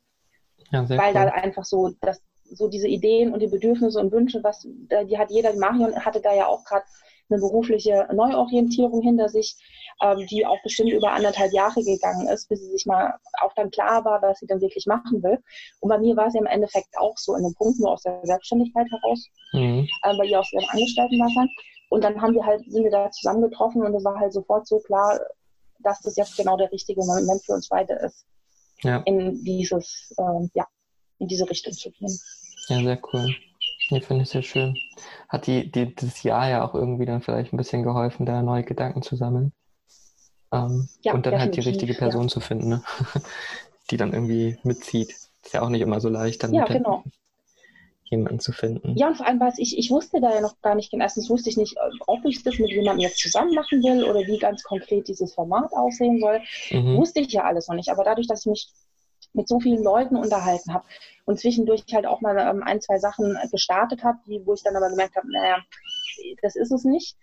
Dadurch, das ist ja im Endeffekt so dieses äh, Lebensentwurf antesten in Leid, was wir den Leuten mitgeben. Ja. War nicht ganz so strukturiert bei mir, weil ich auch nicht so der ganz strukturierte Mensch bin, aber man hat halt gemerkt, das ist halt, hat halt funktioniert. Ich meine, im äh, Juli 17 bin ich von der Weltreise zurückgekommen. Im äh, Februar 2018 habe ich mich das erste Mal mit der Marion getroffen und im Mai 2018 haben wir das, also drei Monate später, haben wir unser erstes Hüttenwochenende veranstaltet.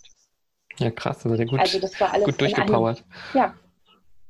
Genau, und aber das ist halt, weil sich die Dinge so geformt haben, weil ich mir die Mühe gegeben habe, mich mit den Leuten auszutauschen, mir meinem eigenen Denken, meinen Stärken Raum zu geben, ähm, Dinge auszuprobieren und dann irgendwann macht es halt Bam und dann passt es und dann weißt du, was du machen willst.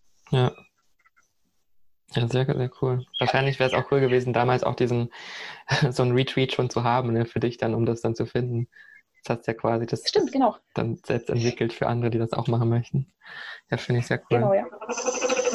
Ich glaube, eine, eine letzte Frage hätte ich auf jeden Fall noch, weil du meintest ja vorhin, so zwischen diesen ganzen vielen Ideen, die man dann so entwickelt, den Fokus zu setzen, was man machen möchte. Genau. Dem Gockel geht es gerade gut da hinten. ja, das ist, jetzt, das ist jetzt der Gecko. Ach, der Gecko. Der, Go der Gockel ist schlafen gegangen, das ist jetzt der Gecko wach. Ähm, Aber er beruhigt sich meistens. Ja. wie, wie machst, hast du deine Technik dafür für dich wie, entwickelt, wie du quasi den Fokus setzt bei so vielen Ideen, die irgendwie vielleicht aus deinem Kopf rauskommen, ähm, was ja andere vielleicht auch haben. Also ich kenne das von mir auch, ich habe so ja. gefühlt 5000 Ideen und will am liebsten alle gleichzeitig machen. Ähm, aber es geht halt nicht. So, hast du da eine Technik, wie du deinen Fokus setzt?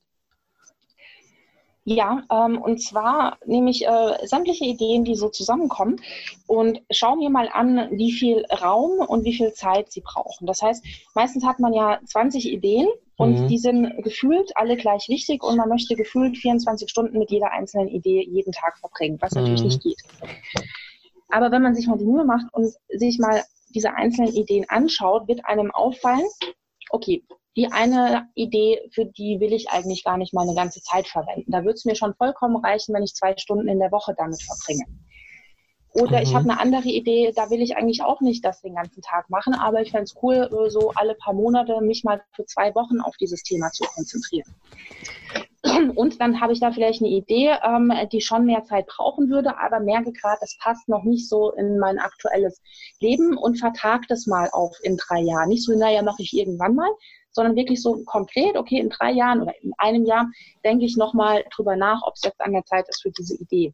Also, dass ja. man wirklich mal die ganzen Ideen, die man so hat, mal so auseinander nimmt und schaut, wie viel Zeit brauchen die, wie viel möchte ich denn da überhaupt über reinbringen und zu welchem Zeitpunkt wäre es denn angemessen, das zu machen. Und meistens bringt man dadurch schon mal eine ganze ähm, Ordnung da rein und merkt auch, für welche Idee denn jetzt aktuell auch der richtige Zeitpunkt ist. Ja, finde ich spannend. Also diesen zeitlichen Faktor da reinzubringen, ist sehr interessant. Tatsächlich mhm. habe ich bisher auch noch nicht gemacht bei mir, ähm, dass ich so einen zeitlichen Faktor reinbringe. Ich weiß dann zwar schon so grob, ja, habe ich noch Platz für irgendwo, aber manchmal mhm. kommen ja dann auch so Ideen, die so spontan irgendwie aus einem Gedanke kommen und denkst du, boah, das hätte ich jetzt direkt Bock, das zu bauen. Und wenn ich es jetzt nicht baue, baue ich es eh nicht. ähm, ja. Und dann fängt man damit an, aber dann fehlt halt die Zeit wieder für Sachen, die man eigentlich mach, sonst quasi machen wollte. Aber manchmal ist man halt dann so in dieser Euphorie, wo man denkt, boah, krass, das muss ich jetzt irgendwie ganz schnell hochziehen.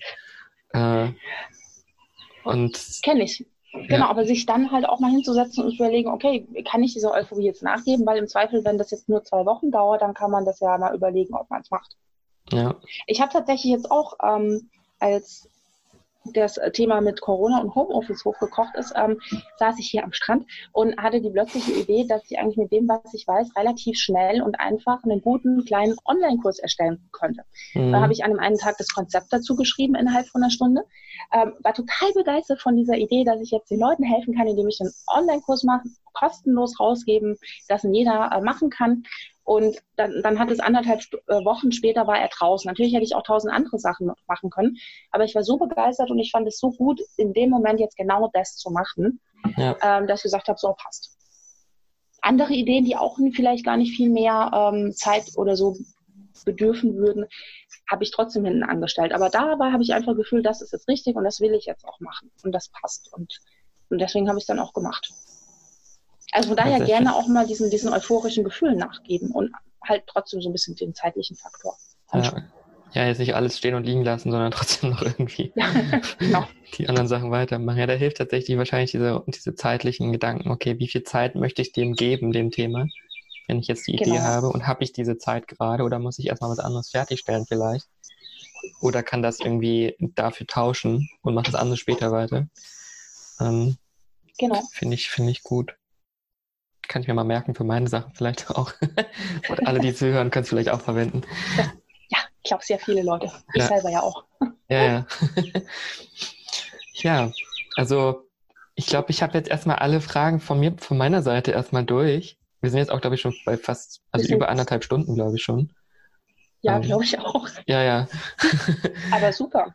Ja, ich fand das super Spaß gemacht. Ultra spannend auch, wie ihr das macht. Also ähm, kann es, glaube ich, so wie ich das jetzt rausgehört habe, eigentlich jedem empfehlen, der da irgendwie in die Richtung gehen möchte und sich neu finden möchte, neue Konzepte entwickeln möchte, weil es klingt sehr, sehr fundiert bei euch. Ähm, mhm. Finde ich richtig gut, was ihr da macht. Ähm, ja, also von meiner Seite wäre wär, wär ich fertig mit dem durch sozusagen. Hätte alles erstmal abgefragt, was ich so wissen wollte, was vielleicht andere wissen möchten, wenn sie sich jetzt bei euch melden. Ähm, können Sie sich ja dann kontaktieren bei euch. Da findet ihr auch die, die Infos in den Show Notes dann, äh, wie ihr dann mhm. quasi zur Steffi kommt oder zum Retreat oder zu diesem Online-Kurs, den ihr erstmal machen könnt. Ähm, ja, hättest du noch irgendwas, was du gerne sagen möchtest oder was du den Leuten mitteilen möchtest, die jetzt gerade so denken, hm, das war ja eigentlich voll spannend. Ja, also ich glaube und hoffe, dass ich jetzt auch schon in, in unserem Gespräch äh, viele Ideen und Impulse so mitgeben konnte. Ja. Gerade auch was immer so dieses Thema Mut oder Zutrauen oder, oder einfach mal was ausprobieren ähm, angeht. Ja. Ähm, und ansonsten, klar, also wie gesagt, ihr könnt uns auf jeden Fall immer gerne schreiben oder einfach mal auf der Webseite vorbeigehen. Ähm, wir haben auch ein ähm, Webinar, das ist ein aufgezeichnetes Webinar, da erklären wir auch den Design Your Life Kreislauf. Da geben wir euch auch nochmal ganz viele Tipps mit und natürlich geht es auch darum, dass wir da auch ein, äh, den Online-Kurs im Angebot haben. Über das Webinar bekommt man nämlich einen Spezialrabatt. Hm. Ähm, und das, glaube ich, ist gerade, wenn ihr sagt, ihr fühlt euch da jetzt ähm, irgendwie von dem Thema angesprochen, schaut euch äh, das Webinar auf jeden Fall an. Also ihr müsst ja nichts kaufen, aber das Webinar ist echt ähm, hilfreich und zeigt auch den Design Your Life Kreislauf nochmal ein, äh, auf. Ähm, genau, und das findet ihr und da schreiben wir in die Show Notes rein. Genau. AHA Retreats, äh, Webinar Venus Traumjob. Genau. Aber ja, das, das, das steht in der Shownote dann, genau. ja, sehr cool. Dann danke ich dir erstmal für das Gespräch und für die sehr inspirierenden äh, Themen, die wir jetzt auch hatten. Und ähm, ja, wünsche dir auf jeden Fall sehr, sehr viel Erfolg weiterhin mit dem Aha-Retreats und hoffe, dass natürlich sich mehr Leute dann noch melden bei euch und äh, das richtig gut weiterläuft. Ich finde es sehr, sehr cool vom Konzept her. Ja, super. Also es freut mich sehr und es hat mir auch jetzt wirklich sehr viel Spaß gemacht, mit dir zu, zu sprechen. Und ähm, genau, ich glaube, wir haben viele schöne Ideen aufgegriffen und den Leuten mitgegeben. Ja, denke ich auch. Alles klar, dann danke ich dir für das, für das Gespräch und äh, danke an alle Zuhörer, die jetzt dabei waren. Danke dir, ciao. Ciao.